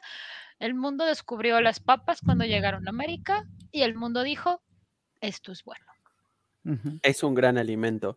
Yo creo que aquí es lo mismo que tú decías. No, no, no, no me muestres eso. No, espérate, regresa, regresa, por Espera, favor. porque creo que No. Pepe se va a ir como hilo de media.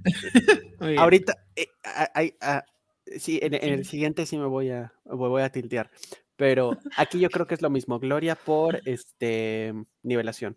Y porque querían meterle. Para mí, parte de estos aspectos es, vamos, ahora sí que van a blanquear a los Fiana. Pero no pueden dejar a los, o sea, si quitaron a los Kamada porque nazis malos, bla, bla, no pueden dejar a los Fiana tal cual. Bueno, ¿y por qué no quitaron las furias negras? Insisto. Yo te- Ok. ya, ya- ya dije yo por qué. Ya lo dije alguna vez por qué, no lo voy a repetir porque me pueden divorciar. Pero en fin. Miren, esto va en orden, estaba viendo la tabla completa y es gloria, honor, sabiduría, gloria, honor, sabiduría, gloria, Gloria, honor, honor, sabiduría. sabiduría. De hecho, hay Eh, menos de gloria que todos los demás. Qué No. falsos, qué falsos A ver, son. gloria, honor, sabiduría, gloria, honor, sabiduría, sabiduría, honor, gloria, sabiduría, honor. Así es como quedó. Uno, dos, tres, tres, uno, tres glorias. Uno, dos, tres, cuatro honores. Uno, dos, tres, cuatro sabidurías. Este, e- e- eso es lo que yo opino, que es Lo para nivelar, para Si nivelar. no le- sí. Es que son 11 tribus, también es un número, es un número impar. Han de haber tallado infinidad para, para nivelar. Pero a ver, los verbos no vienen a decirnos a grandes rasgos de qué va la tribu. Se supone que que, es lo que tienen que ser los objetivos de lo que hacen las, la tribu, o lo que debería, lo que mueve a la tribu, ¿no? Perfecto. Entonces los Fiana hasta ahora tienen este carácter dentro de esas características. Ajá. Entonces me vas a decir, no, pero está la gloria también. O sea, más allá de los verbos está la gloria. Son como el papá sea, de Bambi. En algún, pero en algún momento me van a- nos van a explicar que pelean. Y cuando nos explican que pelean y que la pelea, la lucha es algo tan importante y qué sé yo, como decía Odil, de los, los ancestros guerreros y ellos guerreros, medio que los verbos pasan a valer. Es que creo que eso, eso lo, como dice Papi, lo están, lo están tomando amablemente de la mejor eh, tribu de vida y to- de todos los tiempos en la parte del reclamo, en la parte de ir a pelear y en la parte de ir a, a retomar aquello que se perdió. Ujú. Que es una cosa que se supone que, así, que hicieron los Kamada y los Fiana mucho cuando llegaron al Nuevo Mundo, ¿no? Empezaron a buscar túmulos y cualquier túmulo que vieron medianamente desprotegido. chum, O fue. empezaron a ser conquistadores e imperialistas. Ajá. Ujú. ¿Ya podemos hablar de esto? ¿Ya podemos hablar de los...? Sí. No sé, ni- no sé ¿Cómo- cómo voy a traducir ¿Cómo esto, vamos? eh, A ver, primero que traducir nada, ¿cómo vamos a hacer esto, chicos? Porque, uno, yo ni siquiera me metí a quitar, cambiar nada de aquí porque dije, es algo lo suficientemente diferente como para no buscar el glifo anterior. Ajá. Pero Empecé- cuando lo ves es como, si es lo mismo, pero no es Empecemos igual. con el de abajo, ¿va? Es el más sencillo, ¿no? Sí. Ok. Porque tiene sen- o sea, quitas lo- los primeros dos y tiene sentido. Ok. ¿Por qué? Tenemos al, al concilio fantasma. L- su tótem, o sea, diré, y yo cuando lo leí dije, ¿y estos quiénes son? Nueva tribu, hasta que leí al, tri- al tótem, al, patre- al, al patrón espíritu. Que ya sabemos por qué lo tuvieron que quitar, ¿verdad? Sí, El nombre. sí, claro. Mm, Mejor hecho, dilo por los que no sabemos. Bueno, para todos aquellos que no, estén- no está cayendo el 20, eso, el concilio de fantasma es el, son los Uctena. Y ya habíamos platicado anteriormente, se supone que eh, causó mucho problema para White Wolf porque Uctena es una palabra sagrada, un nombre sagrado en algunos de los pueblos originarios de, Ujú. del norte de Estados, de, bueno, Estados Unidos. Y era un tema que venía arrastrando hace mucho tiempo que, tenía- que lo querían cambiar y que lo que tenían que redefinir. Y por eso ya no se usa el- la, la palabra ni para el tótem ni para la tribu. Y yo sé que se supone que Wendigo y Skinwalker tienen el mismo efecto, pero no hay tanta gente que se pueda quejar. Pues Bueno, sí, pero Pero el problema es Inclusive que Wen- Skinwalker no se puede hablar, no se lo puede decir ni siquiera en inglés en voz alta en ciertas reservas. el problema de decir Wendigo. Wendigo, el problema es de Wendigo, lejos de, de la palabra sagrada que pueda tener, además de eso, es lo que ya todos decimos, ¿no? Con la pura palabra ya relaciona a la tribu con algo. Que si luego, si te das. No, no, espera, que si luego más abajo dice uno de sus baneos, no le han tocado nada. Eso me gustó, o sea, fue nombre nada más, ¿eh? Más abajo dice el baneo que tiene el North Wind. Está muy el viento denso. del norte. Ujú. Están. No, no, voy a empezar con esto. Aidan, ¿te acuerdas que cuando platicamos dijeron, y, y recuerdo esta bonita plática porque Odil dijo, "Pues me- se me hace muy bonito que ahora White Wolf sí se esté juntando con estos representantes de las tribus nati Porque es lo que nativoamericanas"? dijeron. Dicen, dijeron ellos, ¿no? Porque ahora quieren darle una nueva identidad y no quieren satirizar a, a este- eh, a su cultura y a sus creencias y a su Porque tal. ahora sí nos pueden funar. Yo creo que este es el resultado de, de ello. Los Así. nombres no me parecen malos. Los glifos son feos. son feos. No entiendo el de A mí no me gustan. los Stalkers, el de Ghost Council es como un ojito. Mira, el de los merodeadores de los, de los vendavales o Gale Stalkers es, una, es un tipi. Es una casa. Sí, es un tipi. Ah, qué lindo. Con un hogar, supongo, la luna. La luna, porque te digo que todos tienen que tener lunas ahora, a huevo. No Sí, sé. Es Gaia y más, bueno. es más, ya, ya lo caché. Espérate. Es que creo que las, la, la posición de la luna tiene que ver con el, con el. Ah, no. ¿El renombre? Con el renombre, pero no, ya estoy viendo que. No. Wisdom. No, no. Espérate, que se lo tengo abierto acá. Yo también No. había pensado en eso, pero no, no, no cuadra. Estoy alucinando, perdónenme. Ya me pegó la de Pepe. No, a ver, Gloria son así. Sí, no. No, pero Bueno, ya no checó. Los, los, eh, los merodeadores de los, de los vendavales, los Gale Stalkers, Ah, rastrear, emboscar, perseguir y asusar. Ok. eh, me parece que sigue todavía la filosofía de los, de los antiguos, de, la antigua versión, de estamos en guerra y estamos a, tenemos que alejar o mantener nuestros territorios limpios de los invasores, cochinos invasores. Yo aquí quiero hacer una mención sobre Harry. Ajá. Esa mendiga palabra está bien difícil. La gente que se puso a hacer estos verbos fue, vamos a ir a buscar en el diccionario de la bla bla bla bla bla. Y encontraremos la palabra más intrincada, poco usada, pero más precisa. Cuando estaba viendo esto, mi marido precioso me dijo, es que tienes que revisar el diccionario Webster. Es que es una, es una palabra muy usada con, el, con la cacería en masa. El Harry, el, el ir cazando hasta que, hasta que lo cansas. El, asu- el, el asus- es como asusar. Es una palabra. Está, Hostigar, sería hostigar. De- sí, de, estar, pero de nuevo, igual, tiene un contexto que, fíjate, Aida no tiene que explicar porque si no, eh, hostigar puede ser otra cosa, alguien molestando a alguien, qué sé yo, o sea, hay todo un, sí, estoy de acuerdo, Dil, y son los mismos que hablaron con el departamento de nombres para tribus, porque, ¿cómo se pronuncia? Gal Staker, Gale Stalkers. horrible Gale. para eh, pronunciar en inglés y traducímelo en español y es peor todavía. O sea, dijeron, pensemos un nombre que sea feo para la lengua latina pronunciarlo y peor si lo tratan de traducir. Pero que además en inglés suene mal. Es que lo peor es que tú lo tradujiste como vendaval. Yo intenté, bueno, vamos a buscar un sinónimo, pero los sinónimos son torbellino, ráfaga, remolino, ventolera. Y si yo pongo merodeador del torbellino, suena como cartel mexicano. O sea, o sea, es terrible. ¿Ventisca tal vez? Tiene que ver, es que tiene Es- que ver. Es que el vendaval es, e- es un viento muy fuerte. Sí, Ajá. sí, sí. O sea, tiene que haber. Tiene que haber. Caminantes del viento. Tiene que haber algún fenómeno meteorológico suficientemente violento y gélido. Caminan cazadores del viento. Es, que puede complicado, pero mira, les, les enca- Stalkers les encanta merodeado- les encanta traducirlo como merodeadores. Y Gale, como tiene que ver con la fuerza del, de- viento. el viento tipo vendaval, es una, es una referencia al viento fuerte. Son, es el Gale Wind o el viento del vendaval. Ajá. Te- o sea, casi, casi puedo apostar que cuando llegue a, a nuestros amigos de No Solo Roll va a llegar como merodeadores del vendaval. Así. Me- si, no, si no estuviera en, en las condiciones paupérrimas de economía en las que me encuentro ahorita, me atrevería a apostártelo.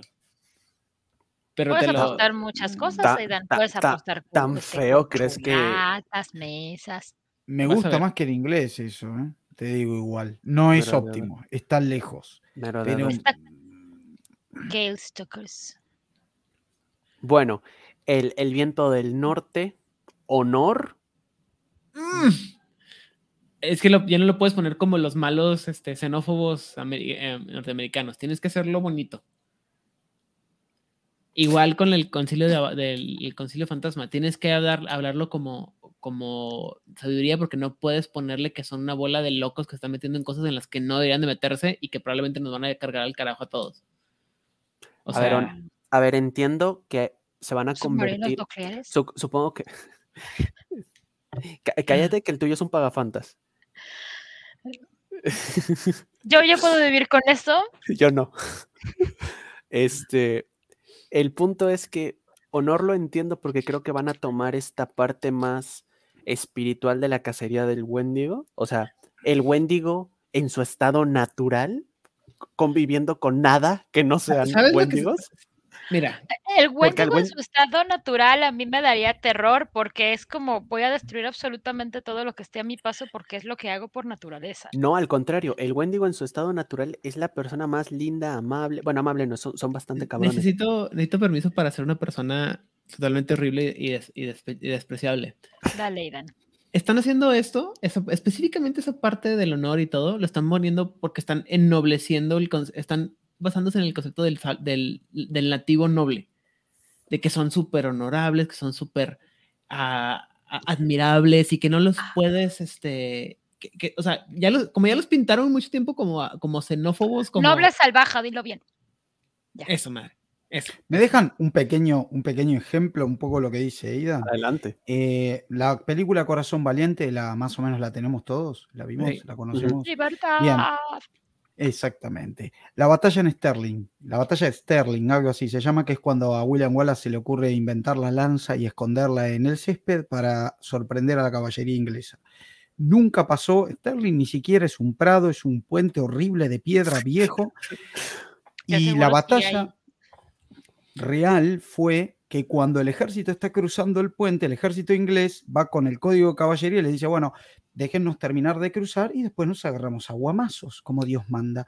Los escoceses, sucios, hambrientos, con todas las barbaridades que les hacían los ingleses, se miraron entre ellos y dijeron, sí, No. pasa, pasa, no te va a pasar nada. No Cuando te la vamos a hacer columna- nada. Va por Pero- la mitad del puente, empezaron a masacrarlos a los ingleses, muchos murieron tirándose de los puentes, del puente y ahogándose por las cotas de malla. Horrible, vieron al diablo en, bueno, en paños menores. Perfecto, los escoceses ganaron. Cuando van a hacer la película, alguien dijo, no, pero no está bien que... ¿Por qué? No está bien. Que, no, no está bien. Porque vamos a mostrar que los escoceses ganaron a través de una estratagema del juego sucio. Lo que ese director o escritor no se puso a pensar nunca que los escoceses le aplicaban la prima nocte y les violaban las mujeres, los tenían viviendo en miseria, en hambruna, robándole las tierras, todo. O sea, llega un momento que no querés jugar limpio.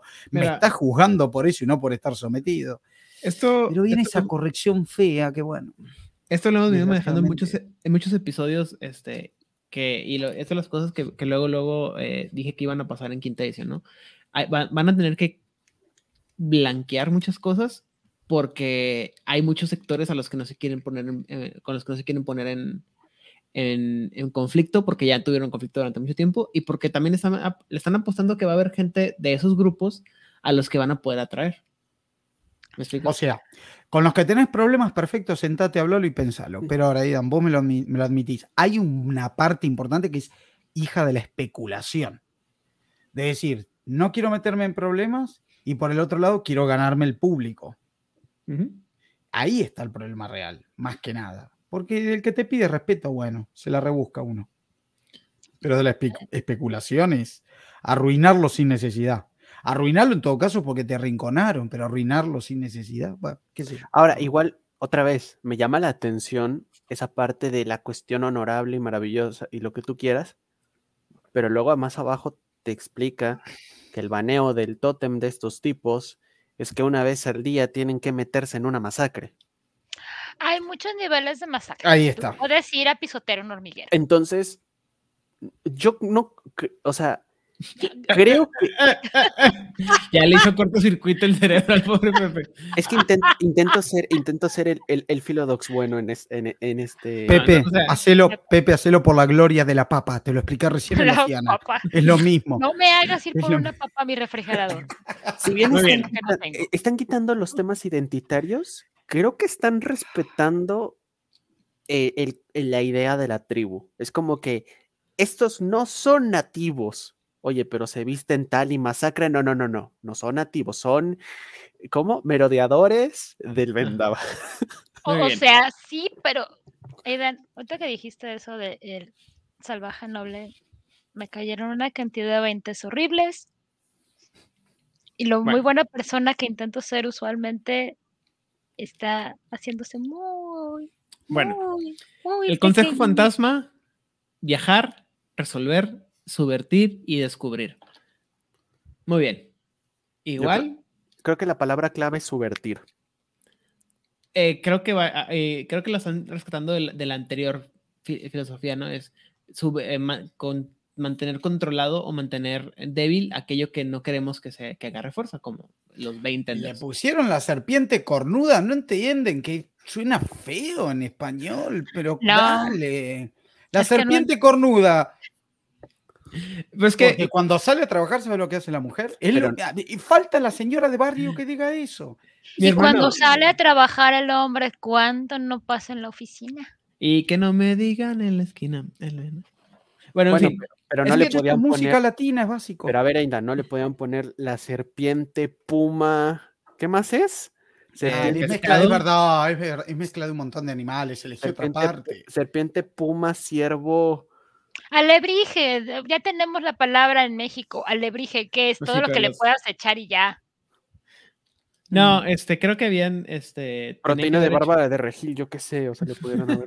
Serpiente alebrije. Serpiente alebrije, está. Continuamos. Este, los Estoy indignado.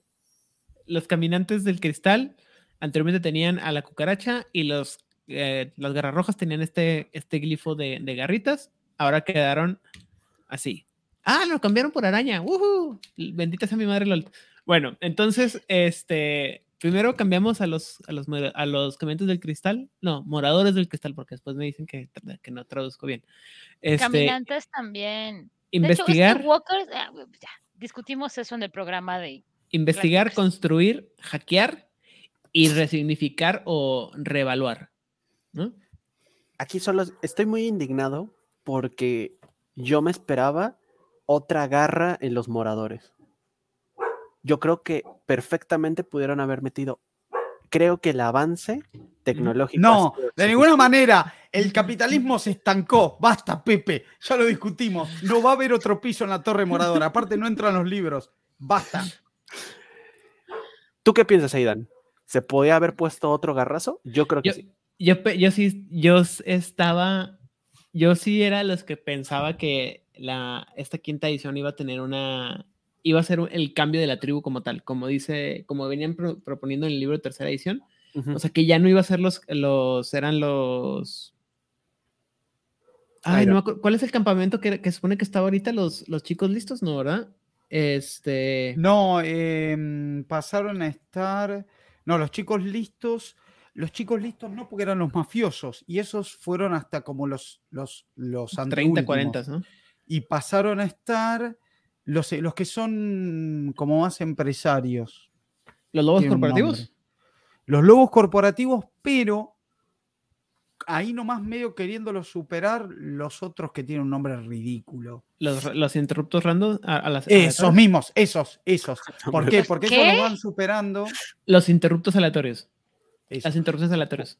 Son los, digamos, los netrunner de Cyberpunk. Sí, Odil. sí, sí, Son los más, los más eh, digitales. Y esos medios que los estaban ahí queriendo, lo que pasa es que los corpos tienen la, tienen la Yo feria. Entonces, Tienen la, tienen la feria. Yo pensé Ah. que ya íbamos a tener, es- o sea, que iban a ser o los perros cibernéticos o los, eh, los, los interruptos aleatorios, eh, los que fueran a ser la, la nueva, este... si los pones a los perros eh, cibernéticos, entregáselo a la camada también.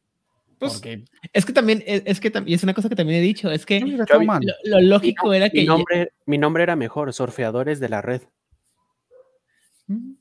A mí, es que me- a mí me hubiera gustado, ya- creo que esto, no sé si ya lo platiqué o nomás aluciné que lo platiqué, es que yo pienso que para que, una de las cosas que a mí me gustaría que hubiera en Werewolf, para que estuviera más chido, es que hubiera tribus separadas por aspectos del worm, de la, de la triada, ¿no? O sea, estos son, es- todos estos son de la, de la, de la, del, del caos, ¿De Gaia? son de- del worm, y todos estos son del, de, ¿cómo se llama? De la... A lo ananasi. A lo Ajá. ananasi. Exactamente. Me gusta. Sí. Eso, es lo- eso pienso yo que tenía que hacer. Y bueno, Totem de, de araña, este, todos saben que soy devoto de la señora Lolt, entonces no puedo quejarme. Nuestra gran señora. Perdón, que- Perdóname, creo- en francés. Qué bueno que se dejaron de mamadas. qué bueno. O sea, Es que está, está bien porque la, eh, la araña, eh, te o sea, la, la araña representa en Werewolf, siempre ha representado la tecnología, el avance tecnológico, ¿no? el La, progreso. la- el progreso, la modernidad. Creo que les queda más, Pero, pero, me también gustaba un chingo es la, la- cucaracha. Pero también es la telaraña que todo está ordenado y que no cambia mucho. No sé, yo estaba esper- yo sí, me, me gustaba la cucaracha, sí se me hacía chido tener la cucaracha de... Yo creo que lo único que, que, que corta aquí es, eh, como eso, eh, reproponer. O sea, es- ya ni siquiera es innovar, no, es tomar lo que ya existe y hacer otra cosa. Entonces, Eso suena como- bien guírmico, güey. ¿eh? Eso suena a corrupción, eso suena a... Van a, Pepe, van a Pepe. Está A ver, a ver, a ver, Angan, tú recientemente te chutaste un contenido obsceno de las tres fuerzas primordi- primordiales. ¿Qué opinas esto de ahora ya se dejaron de... Es que cucaracha, es que, es que... ta- No, no, araña. ¿Qué opinas? Araña es ananasa y la va a reemplazar a la vieja loca. Ojalá. Porque ahí está lo mismo. Ya se debe De ananá, de la tejedora. Después, cuando terminas entendiendo que uno tiene mucho la percepción de la araña loca, de la araña que está loca. Eh, ananá La se que está cuerda. atrapa y atrapa y Claro, atrapa. y atrapa y atrapa. La araña que está cuerda es la que entiende lo que es, que es lo que dice Odil, que es demasiada estaticidad y que eso no está bien. Es la que mejor entiende el equilibrio, inclusive porque es la racionalidad más absoluta. O sea, es la Eh, araña que se come su telaraña cuando ya está muy vieja porque hay que tener algo nuevo. Exactamente, exactamente. Eh, eso es ananasa. La tejedora es lo que quedó, es lo que quedó. ¿Te imaginas que el Eh, Wyrm se jubila y este es el hijo del Wyrm? El nuevo ¿Sabes? antagonista. Creo que lo que más me hace ruido de los verbos es el de el repurpose, que no sea la creación, sino el hacer, el retomar algo. Ah, Ahorita con todo lo que ha habido de los anillos del poder, mi marido es muy, muy, muy, muy, muy, muy, muy, muy, muy, muy, muy, muy fan del Señor de los Anillos. Mucho. Porque es un hombre de Dios. Es un hombre de tradiciones y es un nombre correcto. Y de Uluvatar. Es, es un hombre del bien, por supuesto. Así es. Perdón, te hago la pregunta, Odil. ¿Tiene problemas con la existencia de Tom Bombadil? Está en el chat, le puedes preguntar. déjame que conteste Rigel. ¿Hay problemas? ¿Estamos bien con la existencia de, de, Hasta de donde Tom yo sé, él Bombadil? es muy fan. Quiero saber qué, qué responde con, con respecto a eso. Eso es fundam- fundamental. Ay, encontré a quién pasarle este meme Ah. que este meme que tengo como una semana. Digo, si él tiene paz, porque yo conozco gente que no tiene paz, tiene problemas, toma pastillas porque existe Tom Bombadil prácticamente. Lo tiene muy Ya mal. respondió que lo extraña. Que está, listo, perfecto. Entonces, próximo presidente de México. Muy bien. Ah, no, no, no, no, no. Quiero y respeto mucho a mi marido para desearle eso. Muy bien. Los garras rojas.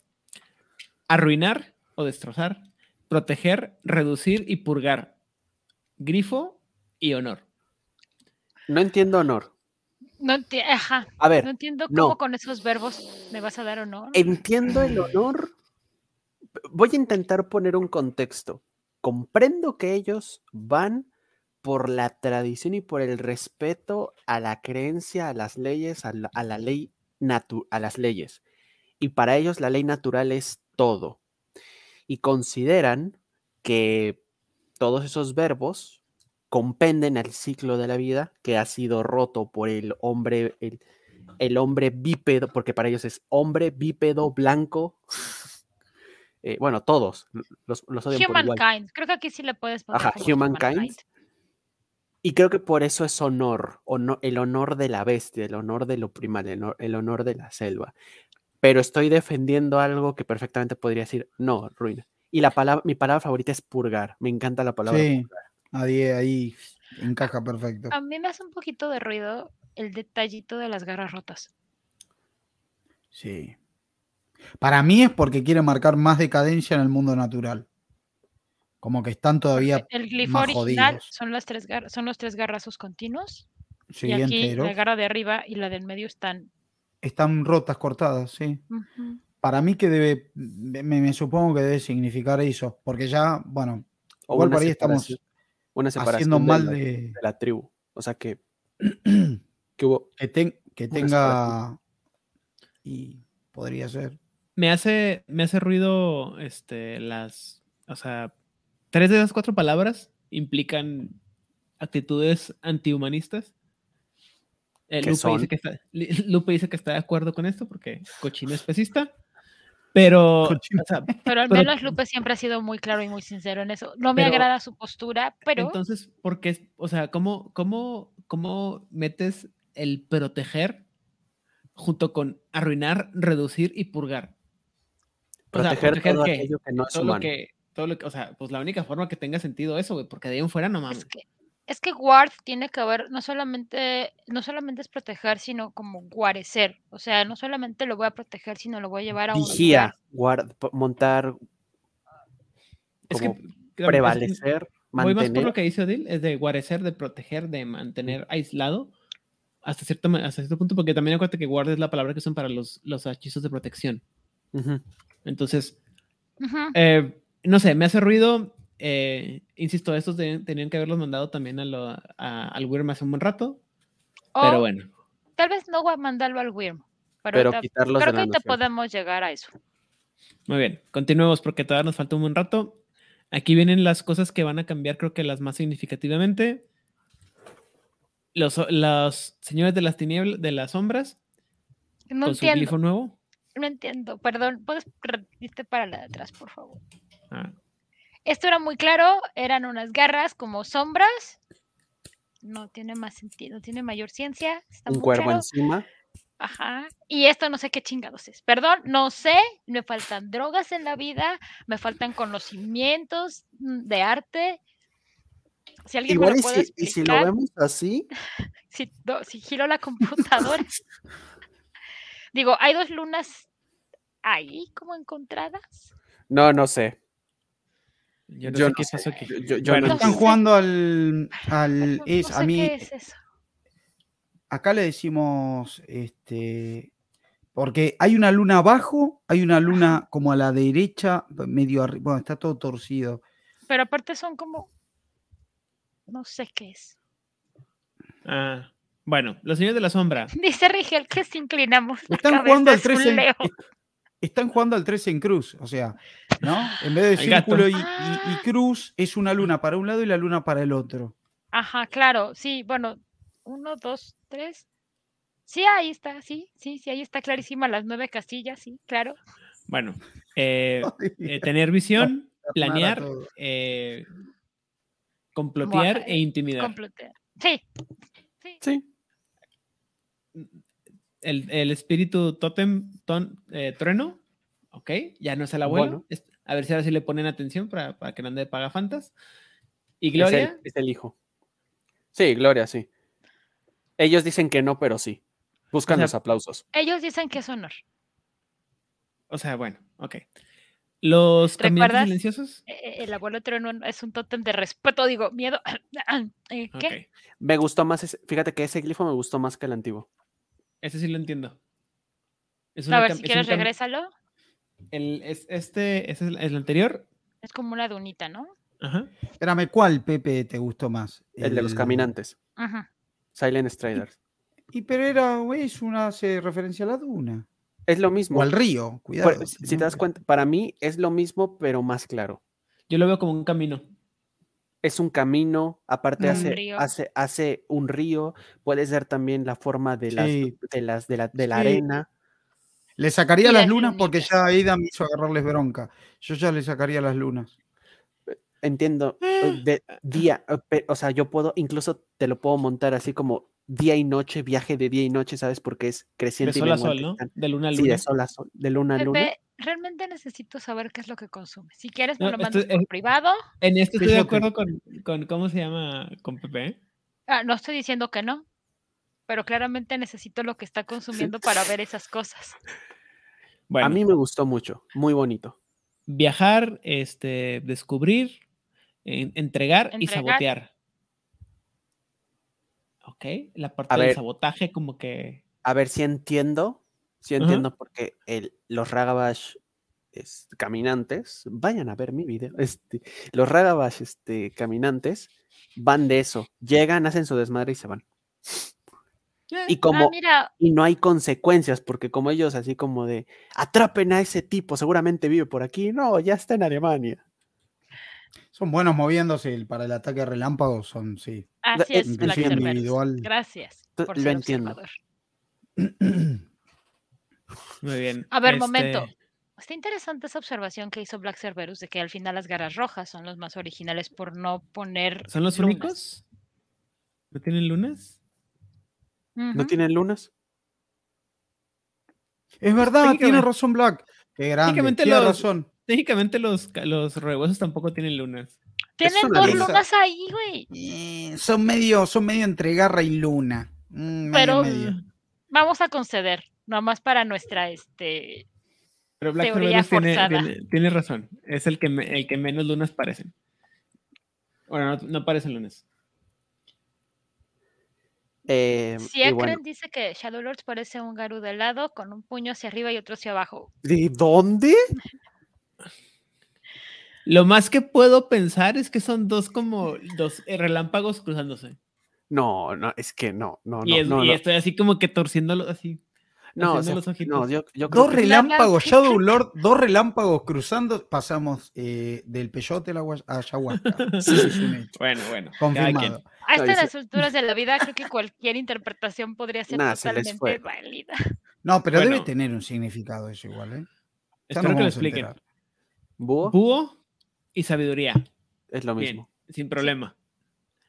¿Los colmillos plateados o los silver fangs? Nah, eso está horrible. O sea, el- Pedo con su corona culera. Yo Creo que juro es una- pensé que le habían puesto una, nomás una cosa más al, al- a las colmillos anteriores, no. No, mira, regrésale. pero ya lo, ya que me, ya que lo mencionaste tú que eran una, Oh, no, no, es que no. Es una una corona, corona. dije. Hecha de lunas. Yo lo hubiera puesto al revés para una corona. A mí a eso me es una, una cadera. Te voy a decir lo que te voy a decir una lo que se clava. Te voy a decir lo que pasó, lo que pasó Angan. El diseñador original, yo- es que la escena la puedo ver, lo puedo ver. El tipo viene llegando, 7 de la mañana, el frío de, de- ¿dónde, ¿dónde hicieron esto? Voy a decir Nueva York. Bueno, esto- bueno, voy a decir Estocolmo. Es un frío terrible. El tipo llega con su chamarra así y le dicen, oye, eh, hay que ir a ver tu nuevo diseño. Y se reúnen el equipo de las personas y dice, oye, me encanta este diseño porque representa la corona, el tal. Y el, el tipo así todavía ni siquiera se está terminando de quejar. Sí, ah, no, estoy muy orgulloso. Y, y le voy a llamar eh, eh, Phil. Phil es ese tipo que odia a nuestro protagonista por el simple hecho de existir, ni lo conoce, nunca han hablado. Y le dijo, ¿no sabes qué? Es muy obvio, es muy tal. Y Phil de alguna manera se mete en la mente de esta gente y dice, ¿sabes qué estaría mejor? Dale la vuelta. Y, y- y- y el, el prota así de, ¿por qué? O sea, Mm. se tendería Porque se va a ver mejor, se va a ver mejor y vas, a- vas a tener así como un doble sentido, como la corona hacia abajo, la corona que se entierra. Y el Por el peso, claro, del poder, como decía Claro. él, al ser al revés se clava. Sí, sí, sí. Y a Yo Phil lo ascienden al de- departamento de nombres después Claro. de eso. Tengo una, una anécdota sobre un tipo de corona así. Hace muchos años, muchos años, conocí a un chico que entró a la carrera de teatro. Lo conocí en la fila de cambio de carrera. Yo iba de teatro a estudios latinoamericanos y él, él iba de geografía a teatro. Eliminar es un nombre porque es un director famoso. Qué bueno. No, ahora tenés que contar el Uh. chisme. Por Está un privado, poquito claro descabezado, está un poquito chistoso de su cabeza. Y cuando digo un poquito chistoso de su cabeza, es que. Es que no está poquito chistoso de su cabeza. La cuestión es que la, la última obra que yo vi de él fue un año antes de pandemia. Vinieron aquí a donde yo vine, donde yo vivo, porque una amiga mía iba a ser la actriz este, principal. Estelar. Entonces, este, pues después de la obra nos fuimos a cenar con esta amiga que hacía mucho tiempo que yo no veía y nos cuenta que la, durante la obra hay muchos cuchillos, montonales de cuchillos, o sea, hay acrobacias con cuchillos, actores se avientan cuchillos a la madera, la corona es una corona que puedes tener como adorno, como corona hacia arriba, como corona hacia abajo que se haría como una jaula, pero la corona está hecha de cuchillos. Y lo que me decía mi amiga es que originalmente esos cuchillos estaban afilados. Oh, güey. Hasta que le dijeron las actrices y los actores, después del corte aquí, el corte acá, mira, hasta mi ojo. ¿Sabes? Esto es muy riesgoso. Y si ponemos cuchillos sin filo, no, pero es que nada, nada. No me estás pagando lo suficiente y no tengo seguros. Esos cuchillos van a ir sin filo. Si tú te quieres poner tu cuchillo, tu corona de cuchillos con filo, cuando tú estés en, en escena, hazlo. Yo no lo voy a hacer. Entonces, esa corona cuando yo la vi, nada más me acordé de mi amigo el director, mi amiga la actriz diciéndole, ¿estás bien estúpido? Y- Una corona hecha con claves, ya la vi. Te, te- te digo, eh, eh, son unas ideas maravillosas. Espera, se llama Juego de Lobos, güey. Ya lo vi. Juego, de Lobos. Buenísimo, Tan, lo quiero tan, ver. tarararuan, tan, tararatuan. Ay, se- bueno, Se llama Edad Obscura. Motivar, liderear, este, reunir, inspirar. Dicen ellos. No sé, no sé de qué dónde sacaron estos colmillos plateados, pero bueno, sí son el ellos. arquetipo de lo que querían Es que lo que fueran. ellos se supone que son. Halcón y honor. Dicen ellos. No hay cambios ahí. Pues, no. Muchos No, no, hay. pasó exactamente igual. All right. Al menos la interpretación que ellos mismos tienen de ellos pasó exactamente igual. Me conflictó el glifo espantoso que le pusieron, exactamente lo mismo que con los señores de las sombras. Sí. No tengo problema con los verbos de los señores de las sombras. Es como de, sí, sí, sí, sí, sí, sí, sí son, sí somos. Su espíritu patrón, el, el trueno, sí, sí. No hay cambios ahí. El renombre Gloria, o sea, sí. ¿A quién queremos engañar? Pero el glifo, el glifo. Yo necesito una explicación Eh, con creo- fuentes. Creo, que esto es lo que pasa cuando no sabes cómo fue que se hicieron los primeros glifos, ¿no? Y eso tiene mucho, mucho importante. Eh, ¿Cómo se llama? Ah, Yo creo que, ¿sabes qué creo ahí, ¿cómo se llama este hombre? que fue peor? Eh, Creo que cada Bill creo Rich, que- no. diferentes personas hicieron cada grifo. Porque hay unos que tienen mucha Richard coherencia y hay otros que no. Richard Thomas comentó alguna vez que cuando él hizo la idea de, los glifos, igual que con Vampiro, pues quiso una, una una idea única, ¿no? Entonces, que él lo que hizo es lo que todo niño hemos hecho alguna vez cuando queremos jugar a ser Wolverine, ¿no? O sea, se puso unos, unos, este, Guantes, garras. se puso unos pinceles entre las manos, así como con esta forma, le puso tinta y con eso intentó dibujar significados para los, los glifos. Por eso los glifos de las tribus se ven como garrazos. Estas imágenes que estamos viendo aquí, se nota que los están pensando como que los puedas dibujar. ¿Me explico? Ujú. Tiene Bueno. más diseño, más elaboración. Ajá. Y es que en Échale, o realidad sea- hizo muy bien porque pensó en cómo un garú con las garras dibujaría en la tierra, por ejemplo, para describir algo. Todos los glifos Y que vinieron y Photoshop le metieron. ándale Photoshop y métele más diseño. Sí, este, Para que se vea edgy y moderno.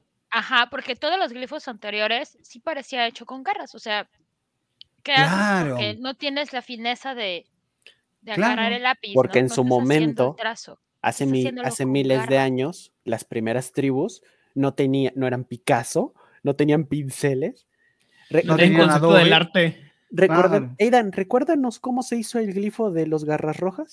Está bien padre cuando se, puso, se le puso el tiro a un este. ¿Cómo se llamaba este hombre? Colmillo rojo, ¿no? Era así, que se le Ajá. puso al tiro a, a un señor de los colmillos plateados y llegó y Ajá. No tienes, no puedes hablar porque no tienes este nombre de tribu. ¿Cómo que no? Ni tu nombre. Lo, pues es que sí marco yo, así me llamo. No, a ver, no tienes nombre. Ah, No, ¿cómo es como- que no, güey. Ahí está Ah, mi está, nombre, güey. el nombre. En el pecho. cara. en el pecho. Garras rojas. ¿Cuál es no tu lo vas a olvidar nunca mi nombre ahora. claro. Está genial. Eh, pre- Ah, pregúntame Black chat. Cerberus hace una pregunta importante. Y Lupe, ¿qué ¿Qué opina, opina? del glifo? Dice que, se, que sabe que se va a ver maravilloso con una, con una, una corona, pero quiere la de Claves, efectivamente. Porque Ahora, pregunta, eh, por- porque esto es algo muy importante. Bueno, do- dos preguntas, una al aire y una real. Número uno, la del aire. Ahora, los que ya tienen tatuados los antiguos, ¿cómo quedan? Ese es al aire. Y Pues es número dos, y número dos. ¿tú te tatuarías los nuevos? No, no me tatuaría los nuevos y te voy a decir lo que pasó con un amigo que es muy, muy gangrel, muy gangrel.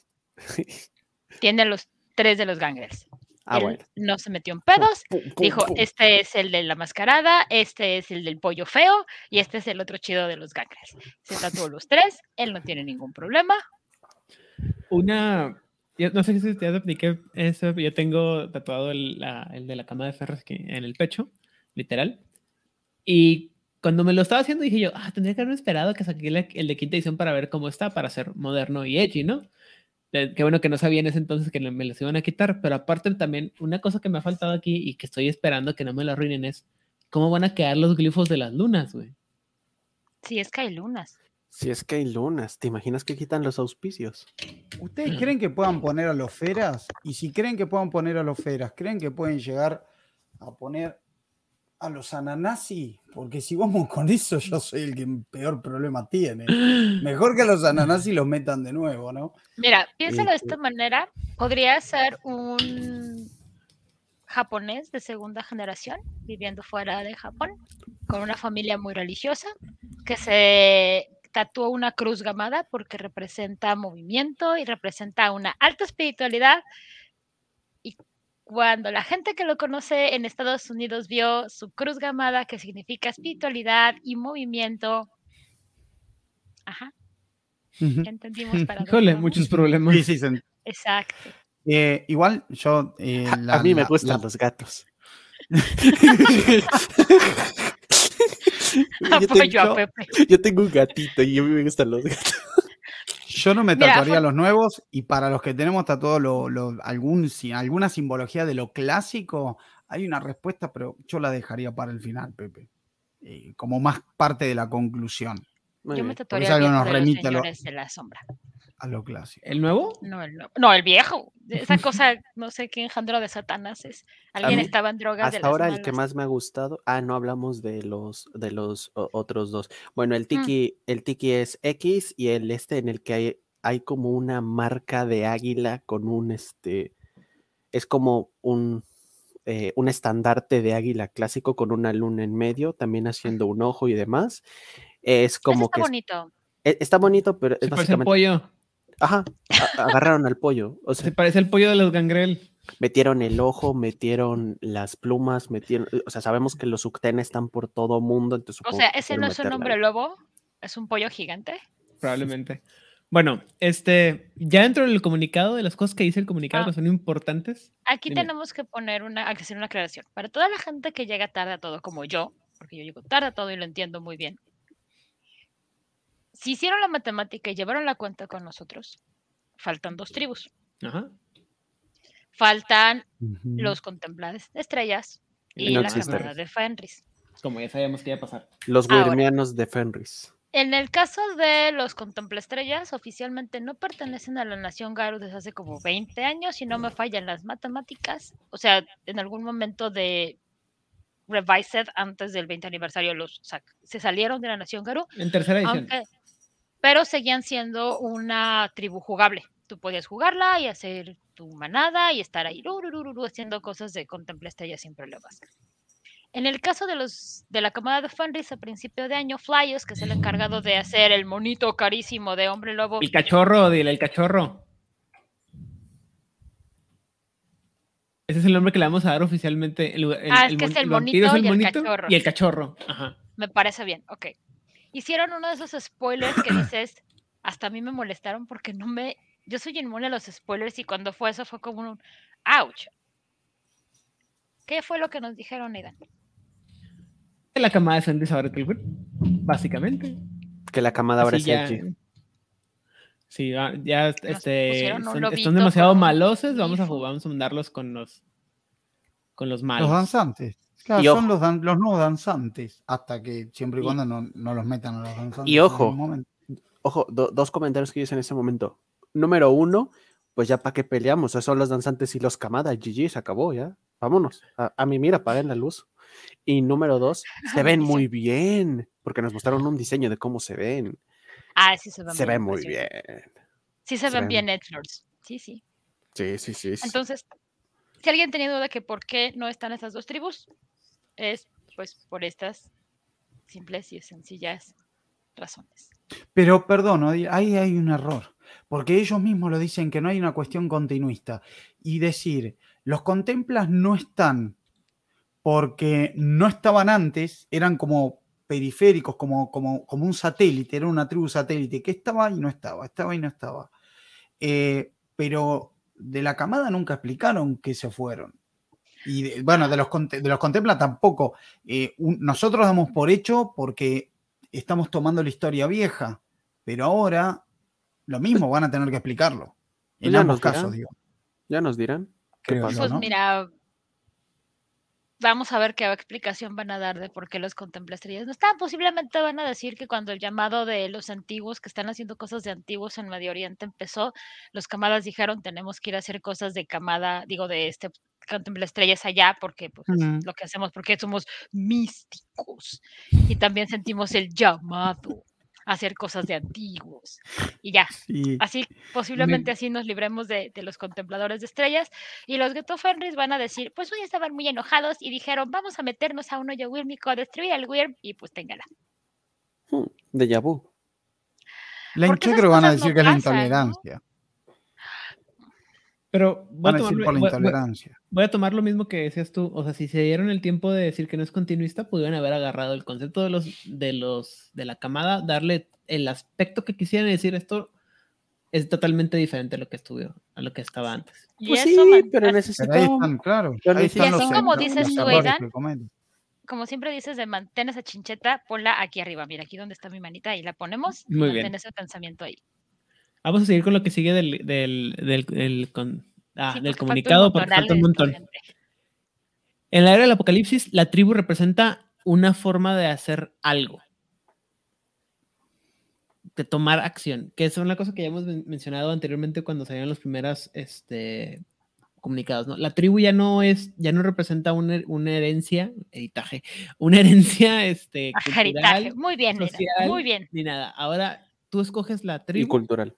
Cultural. O sea, ya ahora es, la tribu es algo que te representa, es la actitud que tienes enfrente a los problemas o a las cosas que están ahí y tú te vas a acercar a ello.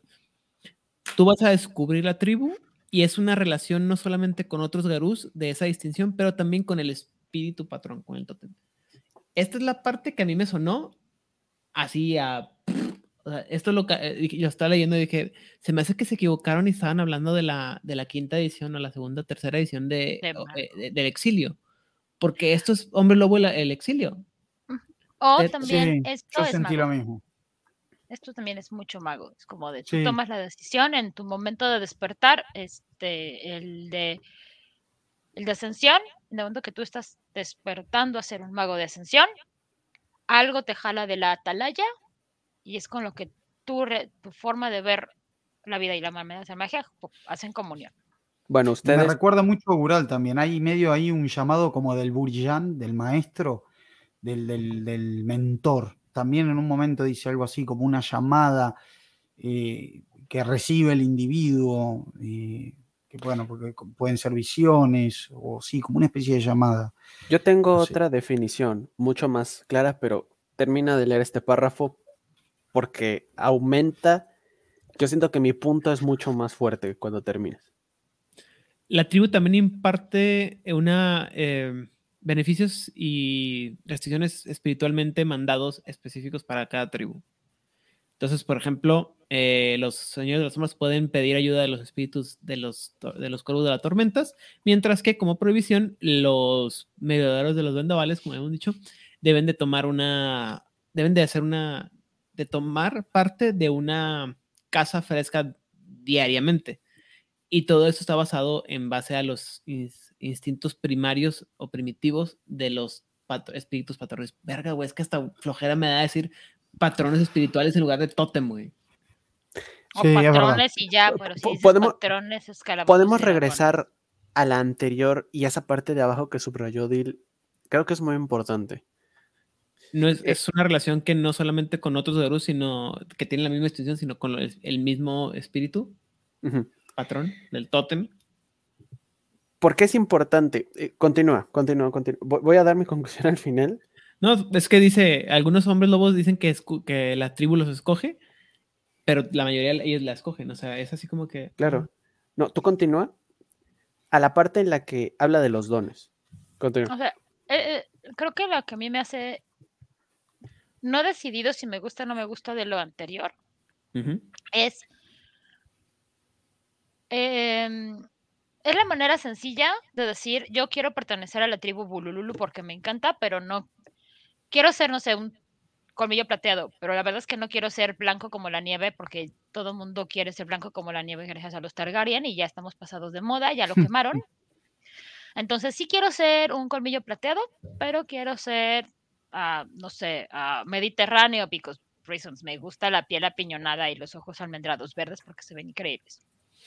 Entonces, esta parte de yo ya voy a escoger con qué me siento más este, ah, Identificado. identificado, le va a quitar toda la carga eh, Racial. etnocultural y racial que venía durísimo en las ediciones pasadas.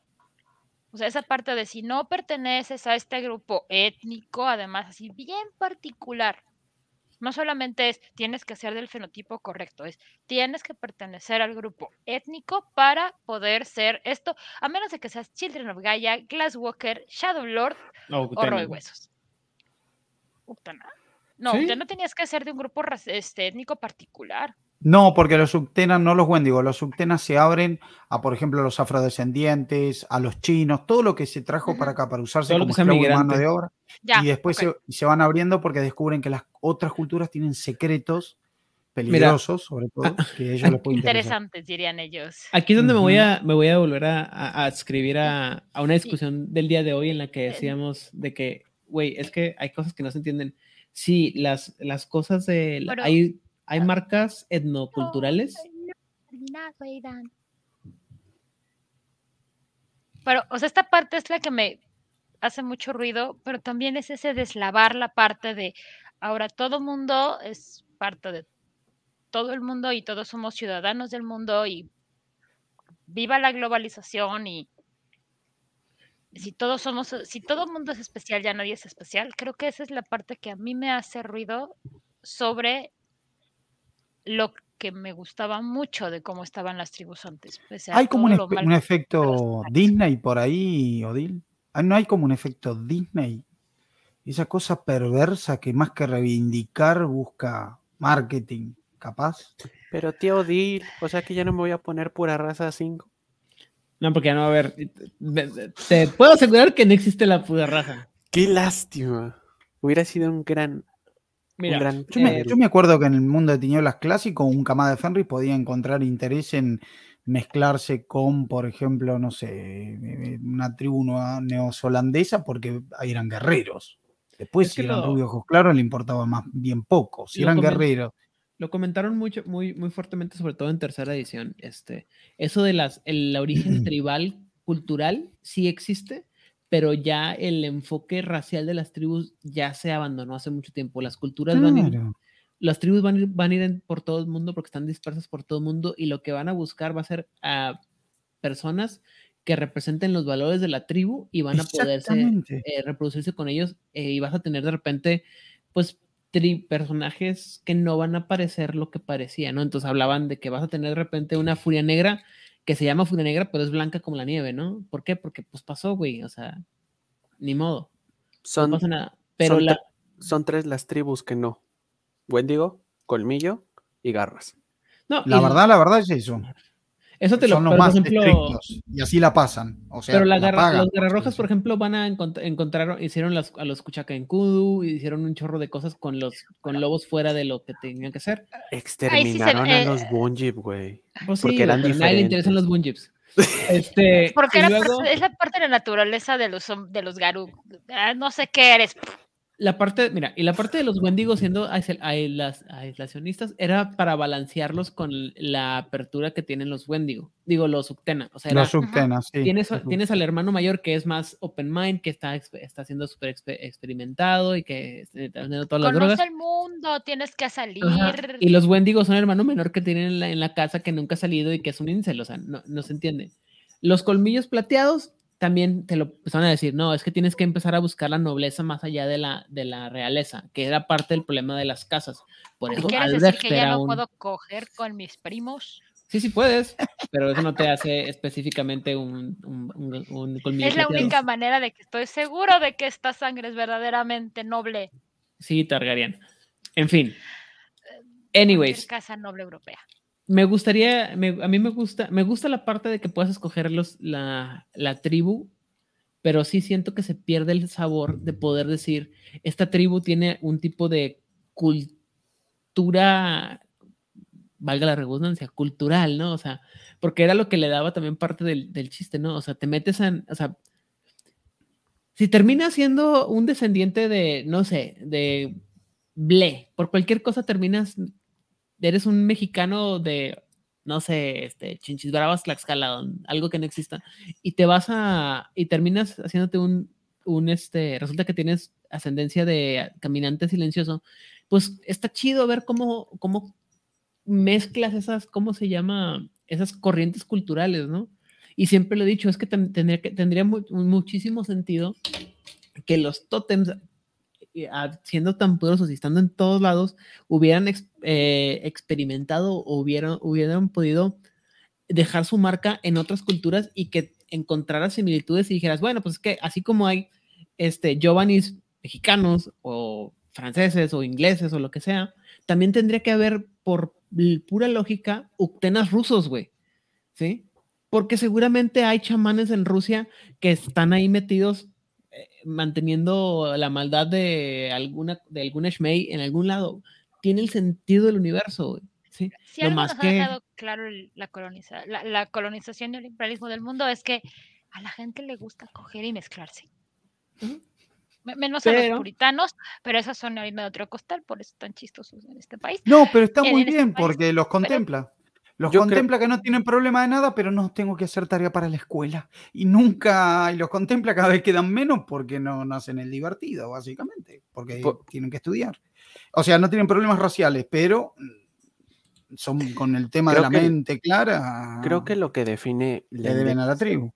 creo que lo que define la indignación que estás sintiendo, o bueno, el, el- el vacío que tienes ahí, este, Aidan, es tribus, de tribal. Tenían un aspecto que venía, es que eh, eh, parece una ridiculez decirlo, pero si piensas en Fiana, piensas en los pictos, si piensas en los este, caminantes, piensas en las, en las antiguas tribus eh, bereberes de, de Arabia, si piensas en los contemplestrelas, piensas en las tribus hindús, si piensas en los eh, colmillos plateados, piensas en la tribu noble, por- porque es una tribu básicamente, se comportan como animales.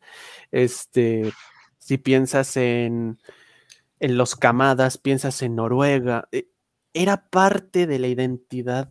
Y era Era- parte del rol, ¿no? Vas a agarrar el papel de, de una cultura que no, que no, de la que no eres, güey, simple y sencillamente. Y para eso están los libros de tribu, para que te metieras en la cultura de la tribu y pues agarras una embarrada de la cultura de esa área y más o menos le supieras, ¿no? Claro, ven, aprende. Los, los, los túmulos más grandes de la tribu eran los tribales. O sea, ¿o qué? ¿Se te hace raro que el, tribu, el, el túmulo más grande de Kamada estuviera en Alemania? ¡Oh, qué sorpresa! O el túmulo más grande. con- Estaba en Suecia, güey, pero ok.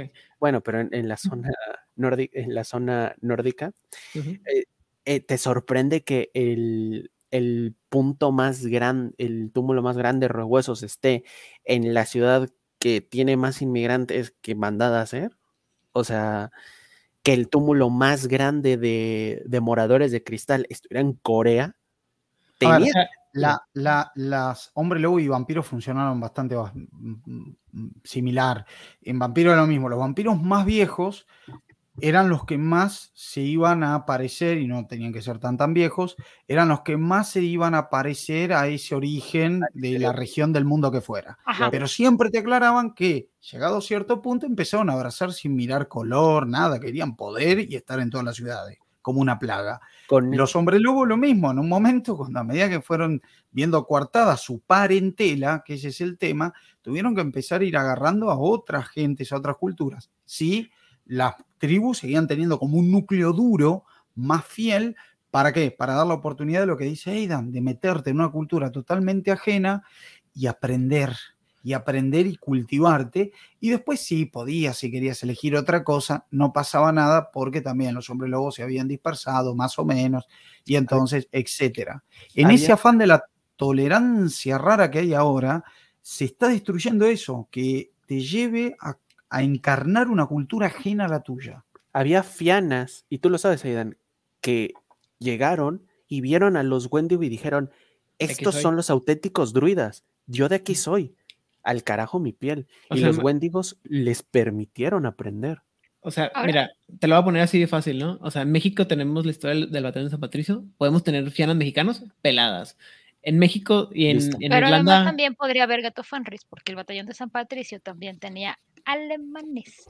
o sea, y tenemos, y alguna vez llevamos una, digamos, una ridícula estatua de Irlanda como agradecimiento, y seguramente hay mucha gente en México, yo digo, yo tengo parientes mexicanos en Irlanda, ¿no? O sea, puede haber fianas mexicanos en Irlanda, güey. Claro.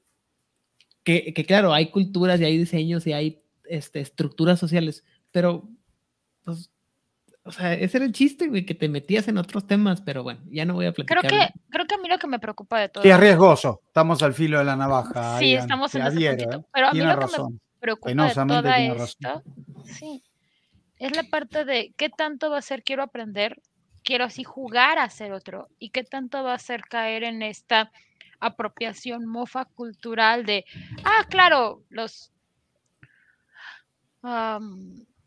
el color sagrado para el grupo cultural de el continente que no existe, ble ble, era el dorado.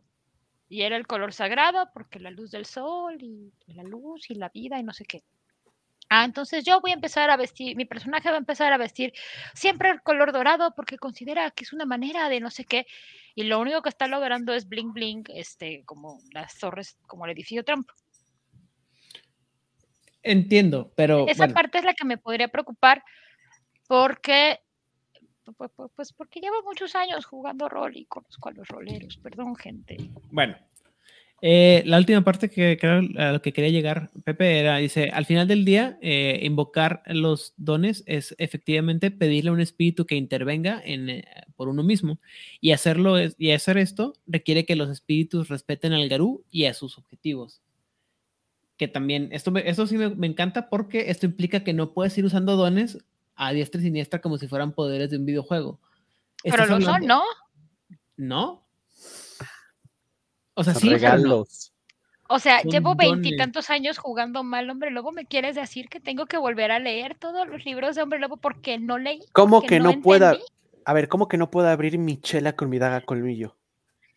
Con mi No, gran puedes, Clive, con, por con tu favor. fetiche sí puedes. El problema es que, us- y es una cosa que platicaba en la mañana con, una- con, un, con un amigo, es que usar dones, igual que usar disciplinas, no es una cosa de cualquier, de todos los días, los usas cuando son necesarios, ¿sí?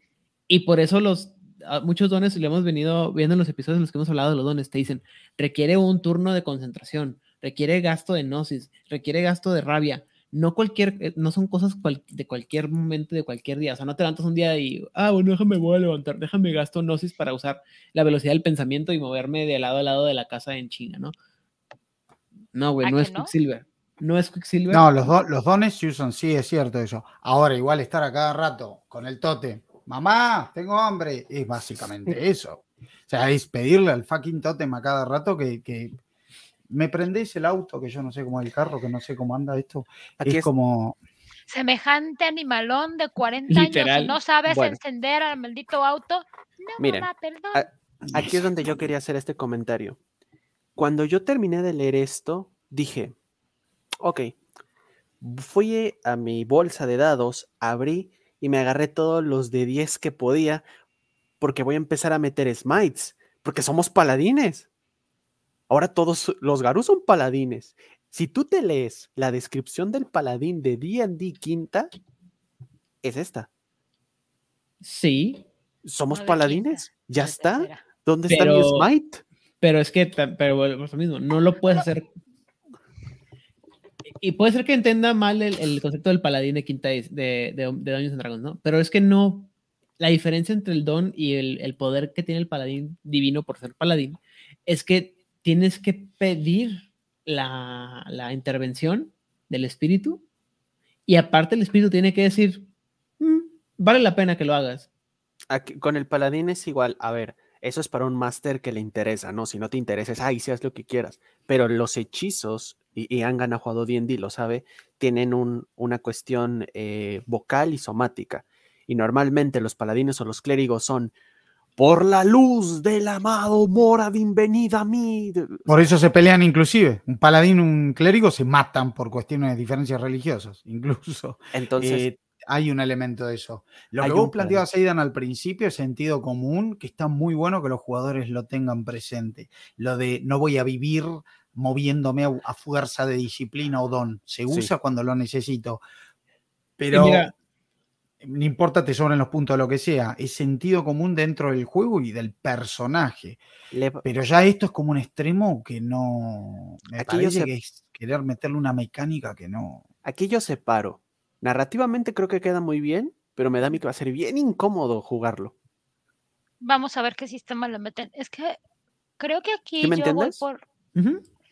Pero fuma forma parte del downgrade que, que dice Odil. Eso para mí es que, es no solamente así. es un downgrade. El problema que, bueno, cuando yo jugué, cuando yo leí quinta edición y este, hice una pequeña relación que me pidieron para, para un evento, y la vez que yo lo jugué, después de todos los sistemas y demás, ya saben que yo no soy de sistemas, no, como de si funciona y te estás divirtiendo, dale, para que interrumpimos narrativas y demás, ¿no?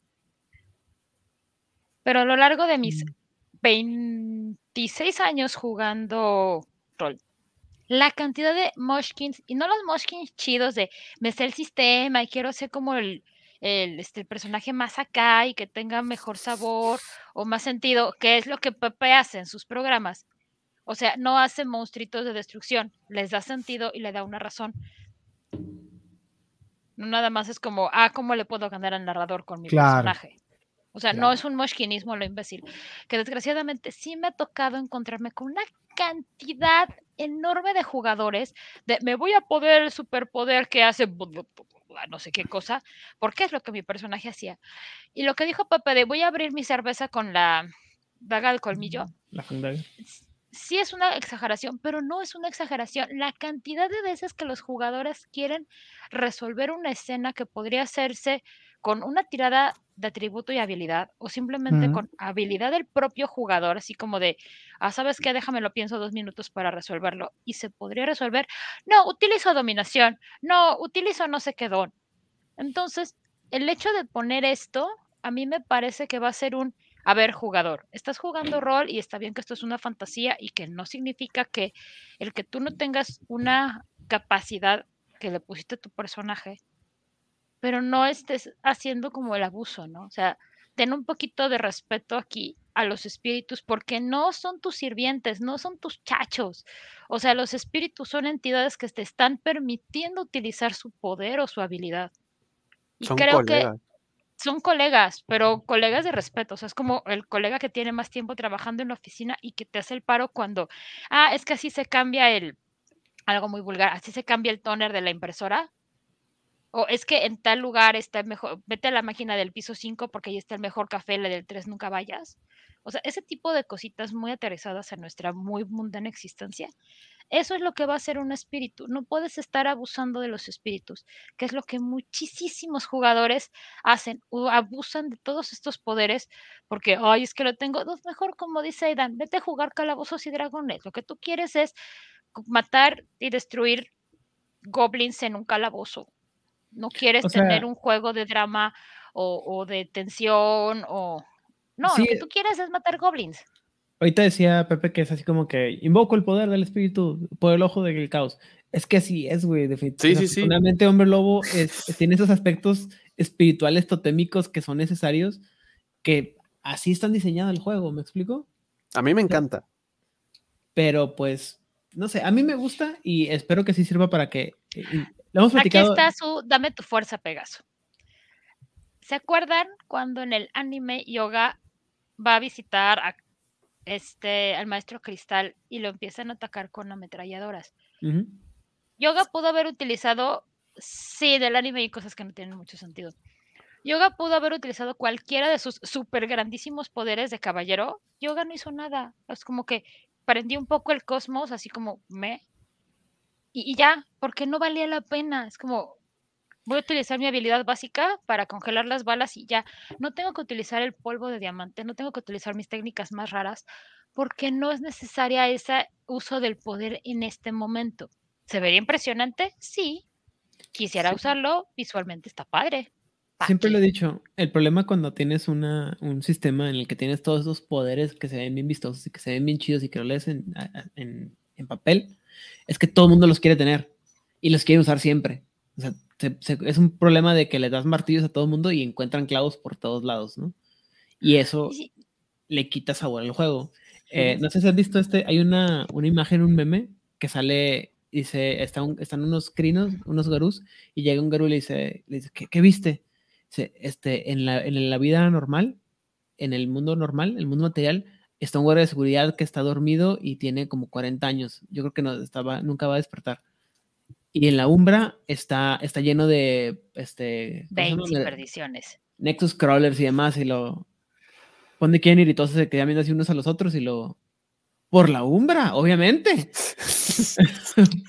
o sea, porque está lleno de gloria y porque está lleno de complicaciones, ¿no? Y eso, eso Y el narrador así como, ay, no mames. Eso refleja a los jugadores muy normalmente, ¿no?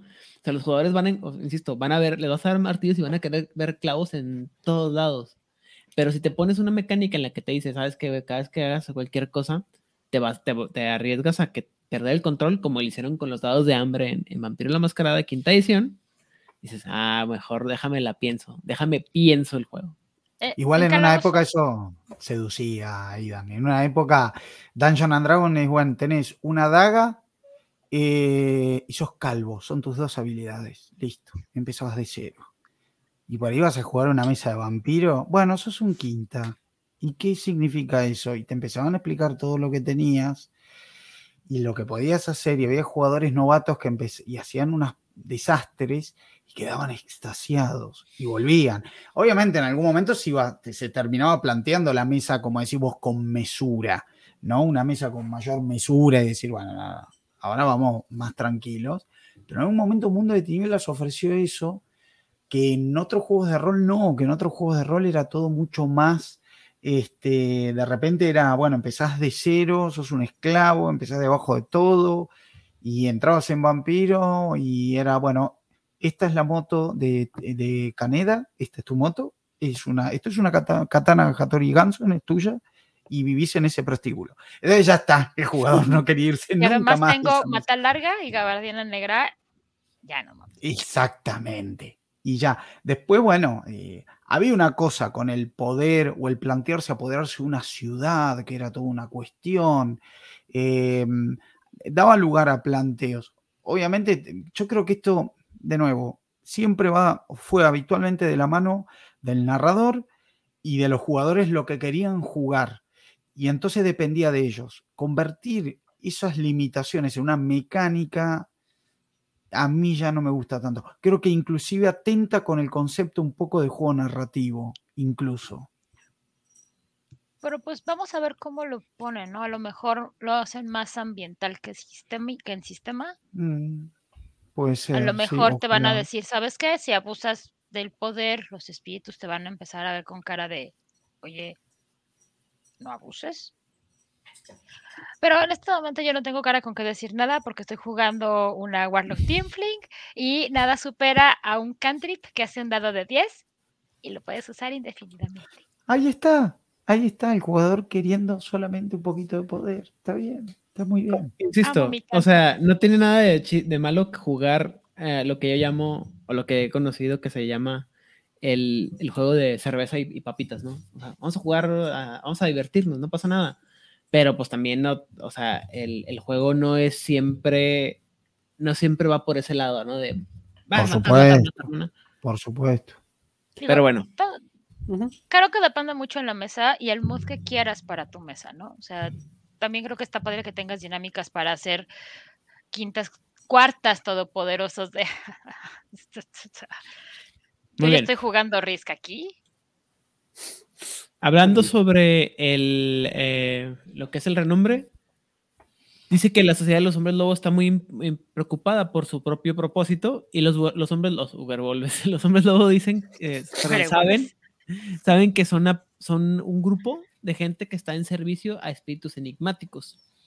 Eh, eh, lo que platicamos ahorita, un Garú con un reconocimiento bas- base o con un, re- un renombre muy bajo va a tener muchos problemas en convencer de que los espíritus le permitan usar sus, sus dones y un Garú con eh, alto renombre puede ser buscado por otras eh, manadas para que le busque, para que le proporcionen ayuda.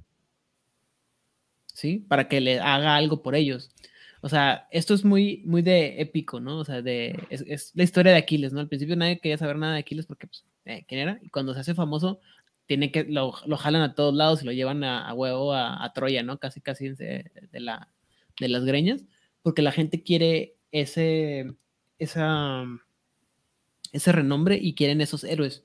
Este sistema me parece un poquito, o sea, y no sé si lo van a robar de ahí, no lo dudaría, a un sistema que manejaron de, de creo que se llamaba de mito en, en, en Zion, el, este juego en el que puedes jugar con los hijos de los dioses. Que creo que muy poca gente, además de yo, conoce. Este, Zion es un gran, gran, gran, gran, gran bueno, juego. en Zion, conforme vas haciendo cosas, vas ganando fama y la gente se te empieza a pegar por la fama que tienes, por las cosas épicas que estás haciendo. Y creo que por ahí va mucho en cómo van a manejar este, este, ¿cómo se llama? El renombre con los, con, en esta quinta edición de Hombre Lobo. Va a tener gente que cuando hace cosas interesantes gana fama y poco a poco, insisto, va, la gente quiere juntarse con ellos y quiere pedirle que haga algo por ellos. Pero si no, si nadie sabe quién eres, pues nadie te pela, ¿no? Y, y, y te ve- es como, voy a hacer un ejemplo muy tonto, ¿no? Es como cuando Conor McGregor empezó a pelear, que tenía, en sus primeras peleas siempre con él decía, soy muy bueno, soy muy bueno, soy muy bueno, voy a ser el próximo campeón de la UFC y nadie lo pelaba. Y cuando empezó a ganarle a todo el mundo y empezó a hacerse campeón de, de la UFC y que empezó a ganar, ahora todo el mundo quería ser parte de, de la, del- de la historia de McGregor, ¿no? Y ahora que, pier- que no ha ganado en como tres años o cinco años, pues ya a nadie le interesa quién es, quién es McGregor. Más o menos. Claro, como gladiadores, como sí, por supuesto. Ya no, no, no. La gloria que va y viene, por supuesto. Ajá. Yo creo. No, dale. No, dime, dime. Y la fama que reporta esa gloria, que es lo que le va a dar más o menos atención. Y un poco, de nuevo, creo que un, un poco bastante de eso todavía existía el mundo de tinieblas clásico. Hay lo que pasa cosas. es que de nuevo se apoyaba más en el narrador quizá y en los jugadores. No Ajá. había una mecánica per se que uno dijera que reglamentara esto, Exactamente. Para eso lo iba. regulara. Hay dos cosas. La primera, esto no es para nosotros, o bueno, para algunas personas. Tú lees esto, por ejemplo, yo supongo que tú lo leíste, Aidan, y decías, pues es que así funciona, ¿no? Pero para muchos, el hecho de el renombre, el buscarlo, el, el rango, yo te lo conté muchas veces y te lo dije muchas veces. No, pocas veces he jugado con personas que me dicen, no, yo tengo un anciano, yo tengo un atro, yo tengo un adren, yo tengo un tal. ah, perfecto. Y juego con ellos y, y es de, te comportas como un niño. O sea, tu, tu, tu lobo no tiene ni la madurez. es que mi personaje es acá y como de, hombre, creo que no entiendes, no comprendes lo que significa tener ese rango y haber obtenido ese renombre y lo que significa portar ese, ese honor, Reconocimiento. ese reconocimiento. Entonces, eso por un ¿Sabes, lado. ¿Sabes cómo lo aterrizaron en, en el ARP para Hombre Lobo el Apocalipsis? ¿Cómo? Cuando tú estás jugando el ARP es en tiempo real. Ujú, Y de evento en evento el tiempo pasa. claro. Ya cada narrador decide, ¿sabes qué? Jugamos cada dos meses, pues sí fueron dos meses o no, fue un mes, ¿no? Cada ya narrador dice cuánto pasa entre evento y evento. Hay veces que han dicho, no, este evento que estamos jugando hoy pasó inmediatamente que el anterior, pero eso es otra historia. Y tú tienes algo que se llama acciones entre juego. Ujú, Cuando tú tienes eh, en el juego del ARP de Hombre Lobo un personaje que es rango 1 o 2, pues tienes ciertos puntos a repartir, tienes este, ciertos dones, puntos en renombre y ciertas características, digamos, de bajo nivel. Pero tienes muchas acciones entre juegos, tuyas. Tú dices, yo tengo cinco acciones entre juegos. Acciones entre juegos son cosas importantes que hace tu personaje. O sea, no es decir, me voy a sentar tres días a jugar videojuegos. No. Voy a investigar este, este misterio, voy a ponerme a leer, voy a ponerme a hacer un entrenamiento, voy a buscar un espíritu para aprender un don. Eso es una acción entre juegos. Entonces tienes todas tus acciones entre juegos, cuando eres rango 1 y rango 2, son solo tuyas. Tú como jugador decides qué haces. Cuando eres rango 3, te quitan una de esas acciones entre juego porque el narrador le está tomando como esto es lo que está haciendo tu personaje por el túmulo porque es su responsabilidad. Sí, tienes más poderes, sí, tienes mejores dones, pero si tenías cinco acciones, ahora solo tienes cuatro, porque esa acción que te estoy quitando, no te estoy quitando. Estoy haciendo que tu personaje está haciendo su trabajo para el túmulo. Algo ya dentro de cada historia tiene sentido. Cuando es rango 2, le quitan dos acciones. Digo, cuando es rango 4 y cuando es rango 5, le quitan tres. Por el nivel de responsabilidad que tienes para con el túmulo y para la sociedad garuna que tú estás inmerso. tienes un montón de prebendas, porque poderes cósmicos inimaginables, aquí dentro de esta lamparita. Ahí hay algo que esto plantea que me gusta y me llama la atención. Muchas veces, yo incluso he cometido este error, cuando los personajes de rango bajo se acercan a un rango alto a pedirle ayuda, son directamente despreciados o timados o dejados a un lado, o el anciano todopoderoso que tiene nueve batallas, le decimos, anciano, no podemos entrar aquí, ayúdenos. Es que tengo que... Espérate tantito. Realmente, eh, de hecho, más adelante creo que lo dice, el renombre significa que la gente va a acudir a ti pues porque tú resuelves problemas. Y Sí, nunca falta, y nunca falta el tipo, nunca falta el, el personaje que ya sé que no quieres meter porque te va a desbalancear, porque pues vatos, si quieren que les resuelva la vida el rango 3, pues entonces mejor les cuento la historia y no jugamos, ¿sabes? Entiendo que a veces está esa presión, ¿no? claro. Pero, pero es cierto de que, hombre, si yo me pongo en ese, en ese estado, yo soy un rango 3, un Arun, mamadísimo, llegan eh, cuatro rangos uno a decir, señor, no podemos matar esta petición, está muy grande. Voy Suena a como un ir, problema personal. voy a ir a ayudarlos, ¿no? No les voy a, no les voy a echar desde atrás, así como de, dale, no, por ahí no, dale, Puedes, sí puedes, sí puedes, a la derecha. métele, métele más. O sea, sí se puede, pero no es lo que quieres jugar, ¿no? Exacto, es como, A ver, Creo- Llegan a mí tres rangos unos, como yo rango tres, y me dicen, señora, hay una perdición que no podemos matar. Pues claro que no pueden matarla. Espérenme, ahorita lo arreglamos.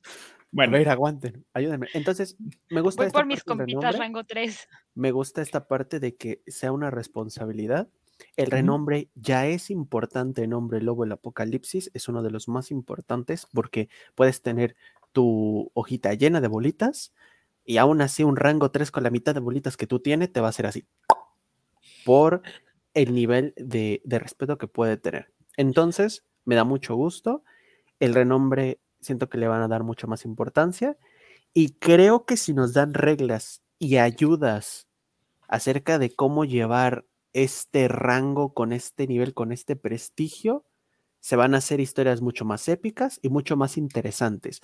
Por. Porque esa típica historia de que, yo no digo que tú lo hagas, yo lo he hecho, pero por los jajas, pero es como, muy bien chicos, ustedes van a ir a ese pozo lleno de danzantes contra la colmena tal, van a inmiscuirse, van a robar el fetiche sagrado, dañar al espíritu del tótem, salir y traerme una Coca-Cola cero antes de que se enfríe. Y es como, topas que somos Clead, ¿verdad? Pues sí. Pero ustedes son los protas, así que, ¿sabes? Creo que Bueno, va a dar. ok. Ah, como ya mencionamos, cada tribu va a tener una asociación con un aspecto particular de la, del renombre y esto obviamente va a ayudar, ¿cómo se llama? Ah, van a, pueden ganar otro tipo de renombre, pero esto le va a ayudar, esto es- más que nada cuando quieres jugar un estilo diferente de, de tu tribu, ¿no? Que es, no, estoy- no, no sé si, no sé si estoy tan bien, pero creo que, o, o sea, me suena como que tienes que, o sea, si, si eres una sola tribu, solamente te, te puedes enfocar en un solo tipo de renombre, en lugar de tener que balancear los tres como era anteriormente, ¿no? Que tenías que tener un balance de gloria, honor y, sabiduría para poder subir de, de rango. Me Suena a mí- a más como que tienes que, si eres de una tribu, vas a tener que buscar este tipo de, de renombre y con que tengas cuatro puntitos de eso, ya te puedes subir de rango. Lo simplifican. Yo pienso lo mismo. Lo simplifican. Que- Sí, creo que por, por ahí. esperemos, o sea, suena bien, pero a mí me parecía que la versión en la que estaba todo mezclado era lo que hacía que tuvieras personajes más redondos, ¿no? Porque no podías tener siempre, o sea, no, te- no se trataba de que fueras el, el Señor de las Sombras enfocado en la gloria, porque tenías que tener, de acuerdo con tu luna o tu auspicio, pues un, difer- un nivel de honor y un nivel de sabiduría. La idea de otra vez. Ahí está el problema de lo que es mejorar algo y arreglar lo que nunca se rompió. Está el sistema de la luna es bárbaro. Como decía Odil, vienen y más que mejorarlo, arreglar lo que nunca se rompió. Quedan de menos. No creo que estén arreglando, están simplificando el sistema. Bueno. lo que hicieron con Vampiro. Hay que hacerlo ágil, hay que hacerlo rápido, hay que hacerlo porque la gente, porque los niños no pueden estar atentos a mucho y no les puedes pedir pensar mucho. Ya suena como un anciano. No, pero es más cómodo. Supongo que comodidad. ¿Para qué tener que sí. pensar en todo esto si Lo importante es que después los niños cumplen 20, entre 20 y 25 años y van a jugar al mundo de tinieblas clásico. Ahí tienes a los tryhard que juegan Pathfinder 3.5? Bueno, este, ya como último, dice que la, la pregunta que hay que hacerse a los hombres lobos es si el mundo está muriendo y la gente está, que, está responsa- que es responsable por, la por esta muerte están alegremente ah, desollando el cuerpo o ah, robando el cuerpo, ¿ahora qué? Este es el fin del mundo y eres un monstruo que está lleno de furia o que está movido por la furia, ¿no? Que, vol- este, este, volvemos a la pregunta, ¿no? Original, ¿cuándo te vas a enojar, no? Y volvemos a una plática que tenía anteriormente con otro conocido, es, ¿hay un aspecto monstruoso del juego? Claro. Estas criaturas van a estar, están siendo monstruosas y creo que, creo que en lo particular, creo que es lo que viene. Ya te dimos la parte bonita, la parte espiritual, la parte política, ya le quitamos todas esas, esas cosas como esos bordes eh, burdos. Vamos a- ya lo pulimos, ahora vamos a meterle el filo para que venga lo monstruoso, lo, lo que te va a dar miedo, lo que, te va a, hacer- lo que va a ser peligroso al juego, ¿no? Y ahí es cuando va a entrar este asunto del dado de la, del lado De la del hambre, rabia. que es- de la rabia, que va a ser, que creo que yo es lo que va a llevar otra vez, ¿no? Al, a que tus tiradas en cualquier momento, cualquier cosa que hagas, está manchado por la, por la, por tu, por tu rabia y en cualquier momento puedes explotar y desollar a todo lo que está a tu alrededor. Ahora, esto aquí me recuerda, ver la parte más arriba que estábamos hablando de los paladines y el código de honor y demás. En el, en el libro de Hombre Lobo, no recuerdo si era en el segunda o en el revisada, te dejan muy claro el problema que tienen todos los hombres lobo de interactuar con, con cualquier criatura que no sea un hombre lobo o en su defecto parentela y a veces, que es la rabia. Sí, yo ser humano no tengo rabia y a lo mejor no sé que mi vecino es un hombre lobo. Porque pues el hombre cumple bien la letanía y hace todo lo posible por no este No andar convertirse. rompiendo- no andar este rompiendo el velo y poda su pastito y, y tiene un trabajo muy raro, tiene horarios muy extraños, pero es un buen vecino, saca su basura. Pero cuando se acerca a saludarme, todos los pelitos de acá atrás se me levantan. Tiene más rabia que fuerza de voluntad. Hasta está, eso tiene hasta una mecánica. Sí. Ajá, pero es lo que te dice, cualquier ser humano, cualquier animal que está cerca de un hombre lobo, se siente incómodo. En el Mm. mejor, mejor de los casos. Y eso hace que todos los hombres lobo sean este outcast dentro de la sociedad humana, porque todos los humanos sienten eso. Obviamente, en mayor nivel de rabia, más este más repel- más este más repelente se vuelve e- el hombre lobo, pero te lo deja muy claro el libro. La rabia es algo que todos los seres vivientes sienten a un nivel muy inconsciente acá atrás. Y por eso te dicen, si estás jugando tu adolescente hombre lobo que tuvo su primer cambio a la mitad de la secundaria, de pronto todo el mundo se va a hacer para atrás. Claro, el, aislacionismo que tiene un individuo, cuando explican de cómo se va acercando al primer cambio y demás, tiene que ver eso, porque empieza a tener rabia. Lo que pasa es que hasta que no llega el primer cambio, no está todo manifiesto, perfecto, correcto, como después. Entonces, cuando empieza a tener eso, se suele aislar en parte porque el resto lo aíslan, por lo que explica Odil. Y hasta hay una mecánica que funciona a la inversa. Si el hombre luego tiene más fuerza de voluntad que rabia, la rabia sirve para, por ejemplo, lo que es este, seducir, eh, que es el, eh, mm, ahora ¿El no me acuerdo, instinto animal? impulso instinto animal, impulso animal, sí, que se puede seducir y explica por qué un hombre lobo, medio feucho, puede igual elegir a la mejor mujer en un bar, porque ¿Cómo? si tiene bajo control la rabia, Igual explican que es lo mismo, ¿eh? es porque está jugando con el miedo, un- ese cierto miedo, el miedo, lo peligroso, lo misterioso, que es peligroso, pero no sabe qué es, lo tiene bajo control, no aterra, pero lo- es como si lo dejara de mostrar lo suficiente como para, eh, digamos, seducir a la mujer o al hombre, no importa, y se sale con la suya. Eh, así que Pepe, nos tenemos que comprar más puntos de fuerza de voluntad. ¿De qué hablas? Yo, yo, Eh, yo jamás tengo más rabia que fuerza de voluntad. Entonces, esta es la parte que a muchísimos jugadores y a muchísimos narradores de Hombre Lobo se les olvida. Y obviamente, si no han jugado el, hombre, el juego y no leyeron el libro, se les va a olvidar ese detallito. Porque cuando yo lo leí dije, ah, aquí está la parte de horror del Hombre Lobo. No es la parte de ver a la madre Gaia destruida. Esa es la parte de, de la destrucción. Pero la parte de horror personal, porque Hombre Lobo sigue siendo un juego de horror personal, es ese aislamiento en el que tú estás, que solamente los que son igual que tú pueden aguantar, porque ni la parentela, la parentela se acostumbró. Pero eso no significa que se sientan a gusto, solamente están acostumbrados. ¿Sabes qué? ¿Cómo es esto? Voy a poner un ejemplo, este, ejemplo feo. Esto es lo que pasa cuando tú te enteras que tienes un pariente que fue condenado por asesinato. Sale de la cárcel y si, lo- ah, y si la persona está comprobada que fue un asesino, que asesinó a alguien, aunque esté en la cárcel, aunque esté, haya pagado la condena y aunque sea tu pariente y lo quieras mucho, el hecho de saber que mató a alguien te da, te da un poquito de inseguridad porque no sabes en qué momento va a, va a explotar. Como la mala fama, sí, tal cual.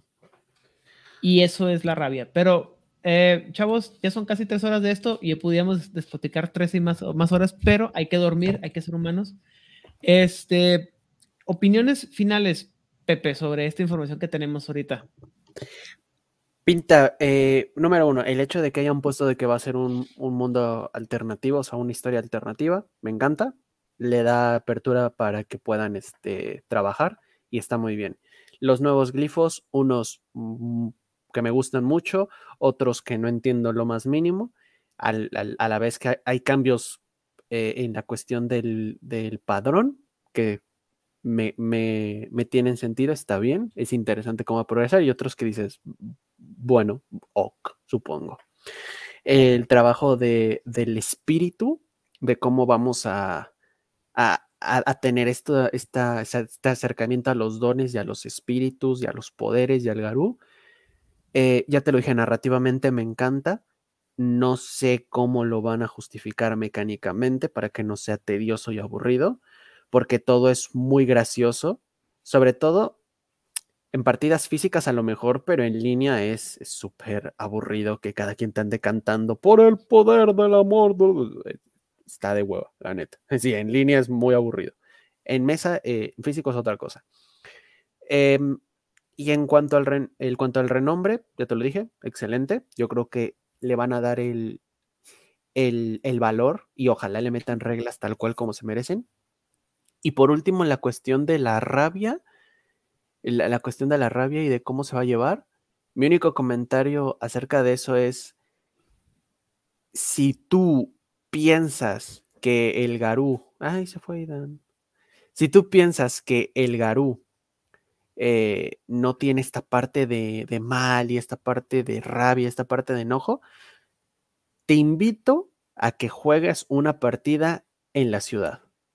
Te invito a que juegues en un, lugar que no sea un túmulo o en medio de la nada. Porque cuando estás ahí y arda quien arda, un ejemplo perfecto de esto es el, el videojuego Airblood. Cuando Cajal mata a su mejor amigo. ¡Ay, me estoy spoileando Airblood! Cajal mata a su mejor amigo. Y cuando. em, ay, se me olvidó el nombre del colmillo plateado. Que entra en frenesí y Cajal llora y es como de, por favor, no, regresa. Y él sabe que no va a regresar, que está en un frenesí, está en un yugo del Wyrm. Y tiene que matar a su mejor amigo, a su mentor, a, a su, a su cuñado. Y Cajal está destrozado. Eh, pero bueno, es un videojuego, no se puede acabar el videojuego, tiene que seguir. Entonces le llora un poquito y jaja, XD. Pero ahí está la bestia cuando, cuando tienes que matar.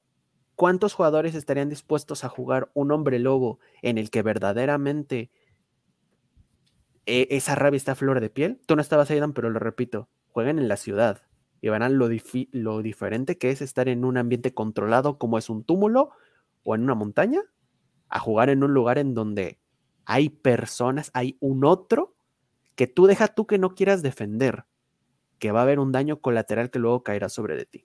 Eso es todo. Ah, y que ya liberen más seguido contenido, porque ¿cuándo fue la última vez que nos dieron algo? ¿Tres meses? ¿Dos meses? La amenaza es que como ahora es el, el mes del horror, van a estar dando más información. Ojalá. mes. Entonces esperemos que así vaya. Y ya va a salir el Kickstarter del juego de mesa. Uy, qué padre. Puta, qué ofertón. 15 de noviembre. Ya. Del cachorrito. güey. Que sí vamos a comprar. Obviamente. Claro, porque no tengo ni, ni respeto ni amor propio. Por eso. Pero Ni bueno, vida. Angan, Yo ¿tú qué tampoco. opinas sobre lo que hemos visto hasta ahorita de quinta edición? Eh, creo que me alegra por un lado, como dije al principio y que comentaban también ustedes, esto de desligarse de ese intento de continuismo, dejar bien en claro de buenas a primeras que es otra cosa, que es una reinterpretación. Eso ya por lo menos nos deja, creo que a todos los fans, sobre todo, más tranquilos. Después, creo que en sí hace falta que cuenten mucho más y que es muy difícil también para el jugador clásico el por ahí el adaptarse le va a costar más adaptarse a esta nueva historia, porque es una nueva historia, creo que nos puede costar, y más en estas instancias de tan poca información también, ¿no? Porque inevitablemente nos vamos al contraste de, de comparar con lo que fue, lo cual es coherente, tampoco es que, que- que- que esté mal, es de esperarse. Eh, me alegra eso, me alegra de que lo separen eh, como una especie de metis, quede encostado, negado por los padres. Me parece bien porque, bueno, si esto termina siendo malo, mejor que la gente no se olvide. Si es un nuevo, nuevo mundo de tinieblas, a ese nivel de, de- de- que no le vaya bien, por lo menos que la gente siga sabiendo que existe el mundo de tinieblas clásico que está todo bien. Y mm, ojalá que no, eh, ojalá que, que uno, la verdad yo no, no voy a mentir, no encuentro demasiado entusiasmo, no, más que por adhesión al mundo de tinieblas clásicos, porque no me está convenciendo, también puede ser porque eh, ya va siendo hora que los contraten a ustedes como eh, gente de marketing, evidentemente, yo eso ya lo confirmé, hay una, una- un montón, un mundo de cosas que no me seduce. Yo lo que sí estoy seguro y ojalá me, me puedan decir los tres que les parece, que lo que para mí le iría muy bien es si esta gente en algún momento en paralelo, quizá con unos recursitos mínimos, quizá lanzara un proyecto algo parecido a lo que hizo Warhammer Fantasy, que terminó Warhammer Fantasy, bueno, eh, prácticamente les prende en fuego Game Workshop por eso. Empezó la edad de Sigmar y ahora están por lanzar All the World, que es volver a Warhammer Fantasy y contar un millón de millar de historias que quedaron pendientes. ¿Qué pasaría si de repente esta gente quisiera invertir en un proyecto así? En publicaciones que sigan siendo el mundo de tinieblas clásico de un millar de historias y cuestiones que nunca se contaron. O sea, no hace falta ni negar ni corregir el apocalipsis, la geena, la ascensión y todo eso. Simplemente volver a publicar cosas en los términos del mundo de tinieblas clásico. Un old world de mundo de tinieblas. ¿Qué les parecería a ustedes que hubiera algo así? Este, esa es mi opinión final. Odil. Yo sé que usualmente parece que me quejo mucho, lo cual es verdad. Es mi prerrogativa por ser de la Ciudad de México, es la manera en que sobrevivimos, no nos valemos lojos, no nos matamos, quejándonos de absolutamente todo, pero también intento ser una persona optimista. No me gustan los cambios, pero sé que son necesarios porque si las cosas no cambian y no se mueven, se terminan muriendo, se convierten en letra muerta. Y para que algo perdure necesita gente nueva. Sí está bien padre que todos los fans nos encanta, yo no quiero que cambie nada de esto. El hecho de que estén haciendo todas estas modificaciones, a mí me queda claro que es para la gente más joven, gente nos va a doler en el ego, nos va a doler en la edad. Eso, nací en 1981, si pesa, porque ya no soy marca, ya, ya no soy target de una cantidad enorme de cosas. Sí, tengo un gran poder adquisitivo en teoría, pero ya no soy target. Yo ya no soy target de Mundo de Tinieblas, con todo el dolor de mi adolescente corazón. Yo no soy quien le va a dar de comer a la marca en 20 años. Bueno, pues muy posiblemente yo sí, ¿no? Y tal vez nosotros sí. Pero son los que tienen ahorita 25 o 20 años los que le van a meter dinero y tiempo. Yo ya no tengo tiempo para jugar cuatro veces, dos veces por semana, a veces ni una vez por semana. ¿Qué tipo de contenido voy a estar haciendo si no puedo jugarlo? Sí, qué padre, tengo mis libros en polva, no puedo jugarlo. ¿Me alegran estos cambios? A lo mejor no me van a gustar algunos, a lo mejor algunos tendré que digerirlos y masticarlos, conocerlos y llevarlos a la práctica en una mesa. El aviso que hicieron de si es lo mismo, pero no es igual, me encanta para que ya la gente, pero es que me dijeron que no, no, no, ya no te dijimos nada, ya desde el principio dijimos que esto es aparte, creo que es el movimiento más sabio que han hecho en lustros los del IP. ¿Qué es lo mejor que puedes hacer? Decir de una vez este disclaimer. Así es como van a ser las cosas. Y ya te lo dejamos claro desde ahorita para que luego no vengas a decir, pero es que no me gusta porque ya, sí, ya, ya aprendimos de Requiem. Qué bueno, ya lo aprendieron, ya lo pusieron. Me da un montón de gusto. Ah, no entiendo los glifos. Es como de, no sé qué está pasando aquí, no lo entiendo. Por favor, ojalá que se tomen la molestia de explicarlos. Me encantaría que lo hicieran y que dieran un significado espiritual y profundo, porque es parte de la, es la manera en que decían, yo soy esto. Originalmente rayaban en un dibujo, en una pared, ponían esto es territorio de bla, bla, bla, o esto es una historia de esta tribu. Um, me sigue sacando mucho de onda lo de las furias negras, pero ya veré cómo lo desarrollan mejor. A lo mejor en el libro me dan una explicación un poco más vasta. Hasta el momento todo esto es un bosquejo muy, muy ¿General? este. ¿Mm? ¿General? Sí. O sea, creo que nos están dando un bosquejo que nos puede ayudar a ver qué es lo que va a haber. Nos falta el detalle, nos falta que le metan luces, sombras, color, perspectiva. Y eso es lo que va a decidir si realmente el producto va a pegar o no. Hasta donde yo veo, sí me gusta. Me gusta la parte de no abuses de los espíritus porque son los que te están dando la concesión de los poderes y ya no los vas a estar chacheando porque no me gustaba que en las mesas de hombre lobo se chachearan a los espíritus porque no está padre. Y ya vi que te reíste, Pepe, porque seguramente te ha tocado ver eso en tus mesas. Mm, me, seguramente los dados van a ser de, de, rabia, eso queda clarísimo. Y si no, posiblemente, o sea, les ha puesto una bolsita de papas, hablando de, miren, una bolsita de papas, se las ha puesto, a que esos van a ser los dados. Y quiero ver esa dinámica, cómo va a funcionar la rabia en juego, porque es uno de los rasgos que a mí siempre me parecieron más interesantes de Hombre Lobo y que siempre se utilizaba nada más porque quiero acciones extras. Muy bien. Um, por mi ¿Tú, parte, no voy a no voy a ahondar en el, lo profundamente decepcionado que estoy de la marca porque no porque acabaron con mis ca- hermosos camada.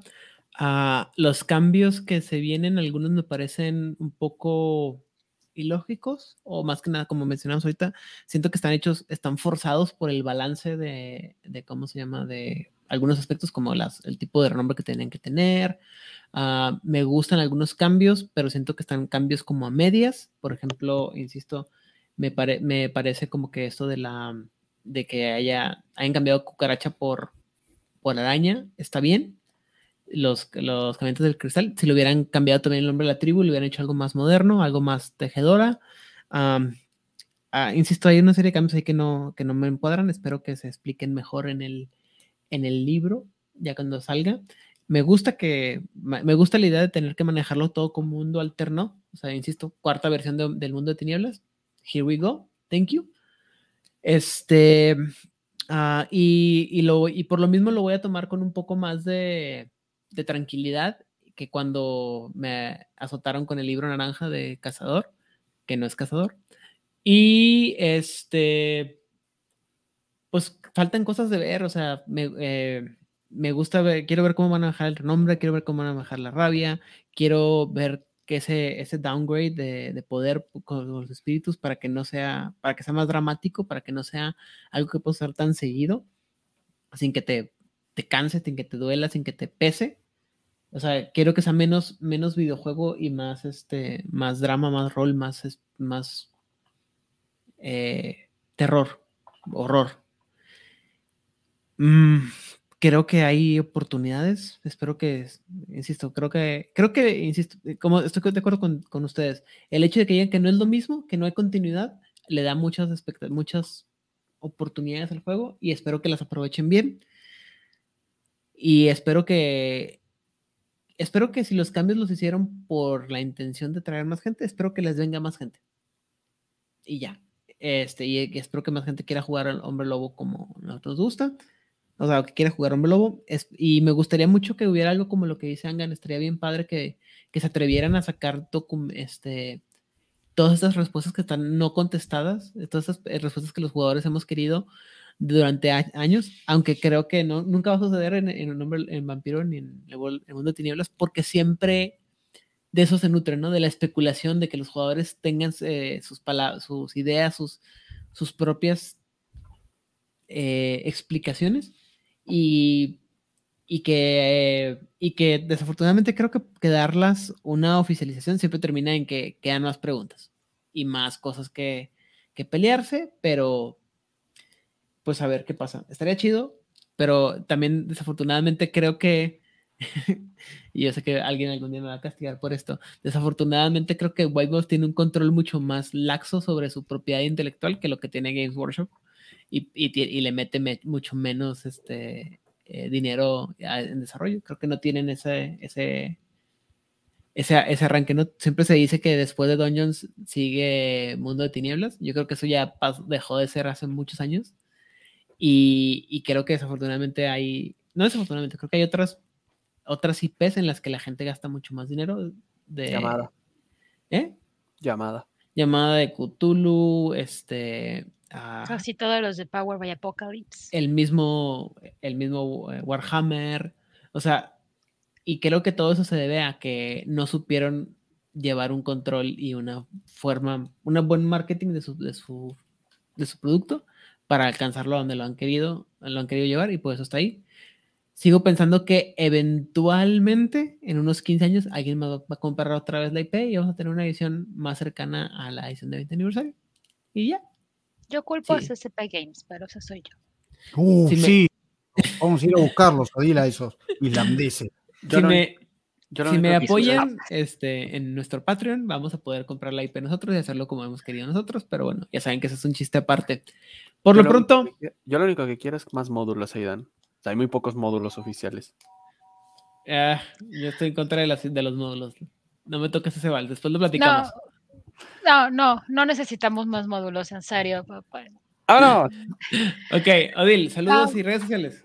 A mí me encuentran en Twitter y en Instagram como Odile Clio. En Instagram soy una buena persona, comparto fotos mías en los espejos, de mis gatitas, de mi comida y del té. A veces cuento chistes y memes que me encuentro por ahí. Saludos a toda la gente maravillosa que se vino a dar una vuelta acá en el chat y muchas caritas nuevas. Vi que estaban portándose muy bien, ha sido una bonita comunidad, me da mucho gusto. Gracias por haber estado por acá dándose una vuelta. Eh, perdón, estoy jugando, eso fue cohete o balazo. Este, perdón. Este, y por aguantarnos en este programa, que creo que es el más largo que hemos tenido de Nación Garo México. Me van a echar la culpa a mí. No, para nada. Yo sé, mira, para ser, Angan, para ser totalmente sincera, este, yo solamente estaba esperando la oportunidad de poder alargar el programa, pero Edan siempre este, dice, no, no, no, hay que hacerlo corto. Este, quiero agradecer a, quiero agradecerte a ti, Angan, y a ti, Pepe, por aceptar la invitación tan como de sopetón. Y ya saben Feliz, yo que feliz, gracias a ustedes. aquí tienen la puerta abierta para cuando quieran venir a hablar largo y tendido. Entendido. Y pues. Yo los voy a, lo- los espero también en la voz. Muy bien. Pepe, saludos y redes sociales. Saludos a todas las personas que se quedaron en el chat. O sea, es, es- es lunes y, y están aquí hasta ahora. Chavos, entonces, chavos, Pepe. eh, muchísimas gracias a todos. Gracias por el espacio. Como siempre, compartir el podio con dos celebridades como ustedes, que, que Angan no me cree, por cierto, paréntesis rápido, Aidan, Angan no me creía que tú fuiste el que me dijo que lo invitara a la, a la plática que tuvimos por primera vez. Sí, sé que no me acuerdo bien cómo estuvo, pero así como que, ¿y has hablado, has escuchado de este chavo? Ahí está, listo, ya. Este, y muchas gracias a todos. Redes sociales, Corona Roll en básicamente todas. Estamos ahí. En YouTube subimos contenido acerca de la parte mecánica, como dice Odil Munchkin. En la parte, eh, en Instagram subimos básicamente memes o algo así, o intentamos hacerlo, pero pues no somos graciosos. Y em, en TikTok estamos empezando a subir pequeños cortos eh, del- de los videos, sobre todo de más específico, porque sé que a ustedes les, les abruma ver un video de 10 minutos, entonces reducimos a un minuto para que puedan disfrutarlos por partes. Y, y bueno, eh, nuevamente... No, nuevamente no, ya dije todo. Muy bien. Angan, eh, saludos, redes sociales. Todo te encuentra la gente. Nuevamente, gracias a todos por, por- estar, por estar presentes, ah, disfrutando del análisis y, bueno, eh, YouTube, TikTok e Instagram, la voz de Angan. El Instagram es de mi gato, las fotos que me ven a mí me las saca él, me obliga.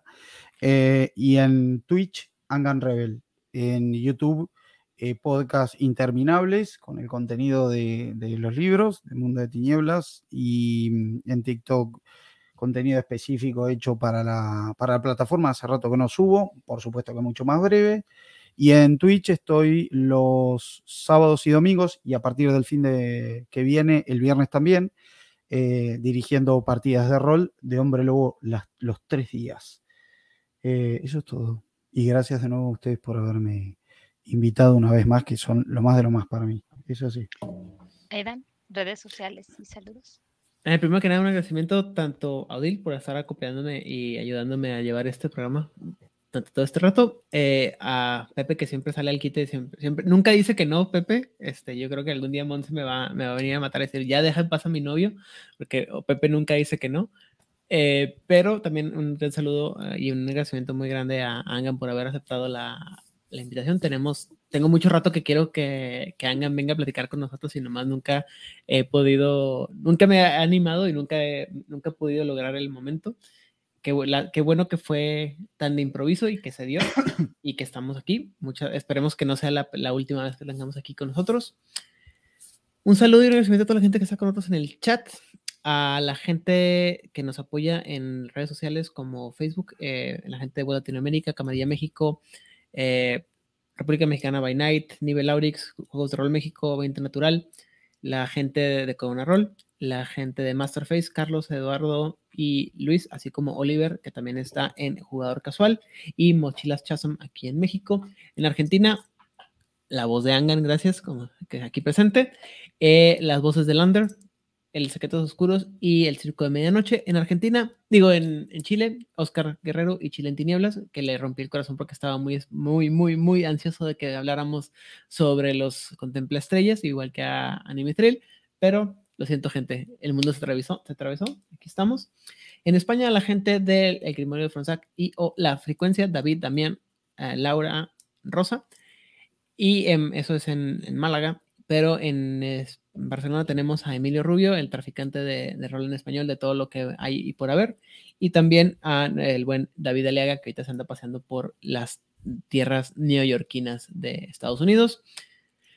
Eh, me encuentran en todos lados como, bueno, Facebook, Instagram y Twitter como Aidan Rodríguez. El contenido, la calidad y la variedad del mismo puede ser poca, nula o muy variable y el tiempo de respuesta también es muy variable. Eh, Pokémon, Warhammer eh, y cualquier cosa spooky que me encuentre por ahí. Heavy metal de repente también que me gusta. Cosas de todo variado para que se entretengan un rato, aunque no soy muy, muy divertido que digamos. Y de vez en cuando me robo memes de otra gente para cosas de mundo de tinieblas que trato de buscarlos mejor, porque también yo soy nada gracioso para los memes. Perdón, Y- ¿podemos hacer alguna vez un, un programa de, de- de anime? Yo necesito hablar de- con ustedes de anime. Claro que sí, con mucho gusto podemos Hay hablar. que organizarlo y hay que hacerlo.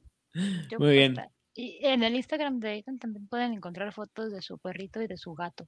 Ah, sí, mis, mis criaturas están ahí El siempre. productor ejecutivo. Eh, eh, No, ya lo subimos a, a gerente de, de De recursos humanos. El productor ejecutivo sigue siendo Vladimir, pero bueno, en fin. Eh, Odil, Que tengan una muy maravillosa semana. Gracias por aguantarnos a estas horas de las madrugadas. No, no fueron este, balazos, sí fueron cohetes, afortunadamente. Ah, De México. eh, No. no, Monterrey.